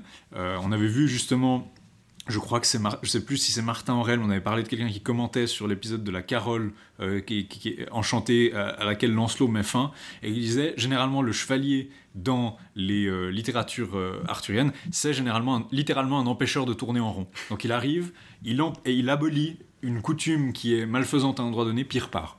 Et là, on a clairement une représentation de ce que ça donne quand c'est pas dans un texte cyclique hyper long, c'est juste une aventure d'un chevalier comme chez Chrétien. Je pense que c'est peut-être aussi là qu'on peut voir la distinction entre le, Gauvin.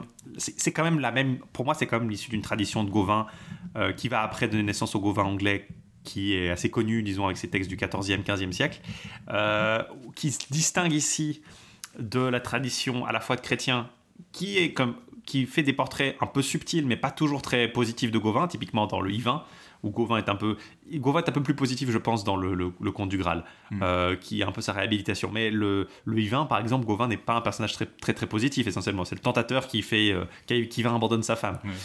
c'est le bro. Euh, un peu c'est ça. Mais Gauvin est un personnage ambigu, disons, dans les premiers temps, et après, il va finir par devenir complètement opposé à Lancelot et donc nécessairement un peu euh, ce personnage qu'on a vu dans les, derniers récits du, cycle du Lancelot Graal où il est un peu le, foil de Lancelot, il est un peu, le, un peu brutal, un peu moins, euh, même s'il est toujours adoré des dames euh, et il est toujours très voilà, coureur, il n'a pas la noblesse, il, représente une chevalerie inférieure et antérieure à celle de, de, Lancelot. Là par contre, en isolation dans ces petits récits de Gauvin, on voit la naissance d'une tradition peut-être plus, disons, premier degré sur Gauvin Et je mhm. pense qu'au lieu de voir, la, tradition, c'est de voir que ah bah, les pour les Anglais, c'est Gauvin qui reste le chevalier, euh, disons, insulaire, euh, celte à la base, donc qu'on peut confondre après avec, les avec la, culture anglaise par opposition au Lancelot français.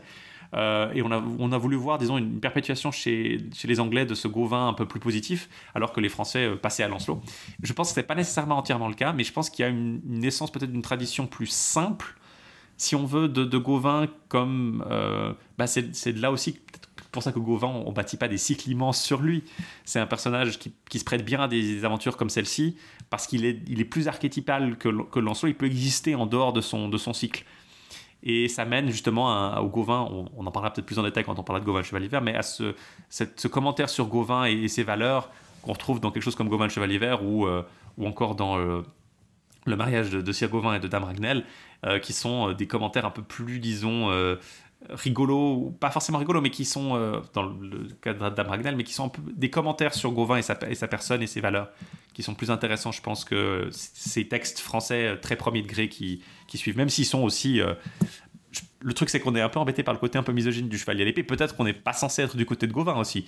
Euh, peut-être que. Mais je, pense que c'est plus difficile d'avoir ça. Alors que. Je pense que le narrateur intervient directement pour, pour nous dire euh, ce qu'il faut penser. C'est ça. je pense qu'on euh, est, le, on a un développement plus tardif avec Gauvin le chevalier vert qu'avec le, le, chevalier à l'épée. Mais enfin, tout ça, ça sera pour des. Pour des prochaines fois. Pour des prochaines fois, on, tout cas. on aura l'occasion de reparler de ces aventures individuelles où Gauvin joue la part belle. Généralement, il partage parfois la, la, vedette avec un autre. Tu vois, dans l'âtre périlleux, euh, un beau, je crois, Mérogis de Port-Légué, je suis plus sûr. Mais en tout cas, euh, plusieurs textes, Gliglois, euh, tout, tout, le cycle du, du, du bel inconnu, ce qui se rattache au bel inconnu. On a plein d'aventures de, et c'est intéressant parce que c'est une tradition qui, a moins, qui est moins présente, je pense, dans notre esprit que le Lancelot Graal, parce que le Lancelot Graal a été canonisé dans ses grands récits, alors que là, euh, c'est une tradition qui est aussi importante et qui est aussi très populaire, qui est aussi issue de chrétiens, ça je pense qu'on peut le dire assez nettement, mais qui va avoir une destinée différente, qui va se rester limitée dans des plus petits ouvrages, et, euh, mais qui est tout aussi finalement... Qui est, une voix différente, mais c'est... Généralement, c'est celle que vous connaissez peut-être aussi bien si vous faites des, études de littérature médiévale. On a tendance à pas mal, euh, j'ai l'impression, lire ce genre de texte. On lit plus, j'ai l'impression qu'on lit, on lit plus volontiers ça que le Lancelot Graal, en que fait, Lancelot Graal, juste à cause de la taille, et puis que c'est plus facile aussi de, quand on étudie, ben, d'étudier. Ben là, comme on vous a dit, euh, à lire, c'est une vingtaine de folios, c'est 16 ou 17 pages, suivant le celui que vous choisissez pour si vous lisez en traduction, c'est l'histoire C'est ça qui est intéressant, c'est que c'est des œuvres qui sont présentes, je pense, dans le monde académique et qui sont très commentées et qui vont beaucoup de succès, surtout en Angleterre, par exemple. Mais paradoxalement, dans la vision arthurienne commune, ces deux aventures, je suis pas sûr qu'on trouve beaucoup d'éléments. Euh, le combat contre les dragons, il y a des éléments qui ont été. Oui, mais ça, c'est des éléments très génériques. Mais des trucs spécifiques de ce qui sont issus de ces poèmes, la présence euh, de ces poèmes dans la culture populaire, je pense qu'elle est quasi, euh, quasi nulle. Donc c'est ça qui est intéressant aussi, c'est que c'est un peu, du point de vue du mythe arthurien, c'est, je pense qu'on peut dire encore une fois que même si on est venu assez tardivement à Chrétien dans notre récit, c'est peut-être un peu la, pierre de touche finalement. Euh, Jeffrey et les chroniques sont un peu sont aussi très très présents et vont ils sont revenus après euh, à partir du Lancelot Graal, mais euh, à partir du moment où Chrétien, disons, concentre ses récits dans ses cinq romans, c'est lui qui va devenir un peu la, la, la fontaine à partir de laquelle vont couler les rivières, ah. la source d'où vont couler les, les les rivières de la, matière de Bretagne. telle la fontaine où que, que a pu venir s'abreuver brièvement, euh, qui d'ailleurs fait penser en fait à la fontaine de, de chez Yvain. On a ça euh, aussi, cette fontaine un peu magique dans la forêt. Comme, les pics chez Eric. Ouais, c'est vrai. C'est un remix de Chrétien et qui montre un peu son, son, son, l'héritage de Chrétien d'une autre manière. Euh, ailleurs que le mystère du Graal ou que ces grands cycles qui vont essayer de tout amalgamer, des aventures individuelles qui garde cette espèce de, cheval d'exploit chevaleresque plus contenu peut-être qu'une grande fresque qui vous raconte l'histoire du monde entier quoi. Toujours est-il que la prochaine fois on va continuer dans les héritiers de, de chrétiens, mais en revenant plus près du Graal, puisqu'on va s'intéresser au Partifal de Wolfram von Eschenbach, on passe du français euh, qui nous occupait à côté du latin et du gallois pour l'instant, euh, pour la première fois, et un peu de l'anglais. On a fait un peu d'anglais avec l'Arman, mais là on va vraiment passer à une langue qu'on n'a pas vraiment touchée jusque-là, euh, c'est l'allemand et qui a aussi connu sa tradition euh, arthurienne. Et qui, une œuvre qui était extrêmement populaire, c'est l'œuvre du Moyen Âge allemand qui a, le, qui a eu le plus de manuscrits survivants. Euh, c'est l'œuvre la plus copiée au Moyen Âge allemand. Alors c'est une, une, adaptation de Chrétien qui est pas exactement. Euh, il y a beaucoup d'éléments de Chrétien qui vont se retrouver, mais une adaptation qui a clairement eu énormément de succès en son temps, puis qui a eu des, des, reprises un peu plus tardives avec Wagner, même si Wagner en a un peu fait ce qu'il voulait. Qui est du coup pas si bien connue que ça, mais on va essayer de vous en parler parce qu'elle fait aussi un peu la part belle aux Templiers. Et alors qu'elle est faite entre deux croisades, c'est toujours quelque chose d'assez intéressant. D'ici là, on vous retrouve donc du coup mi-décembre, un peu avant Noël, pour vous parler de Parsifal. On espère que vous allez, vous finirez cette saison avec nous, en tout cas en, disons en bonne harmonie et on vous dit bah, à la prochaine fois. la quête continue.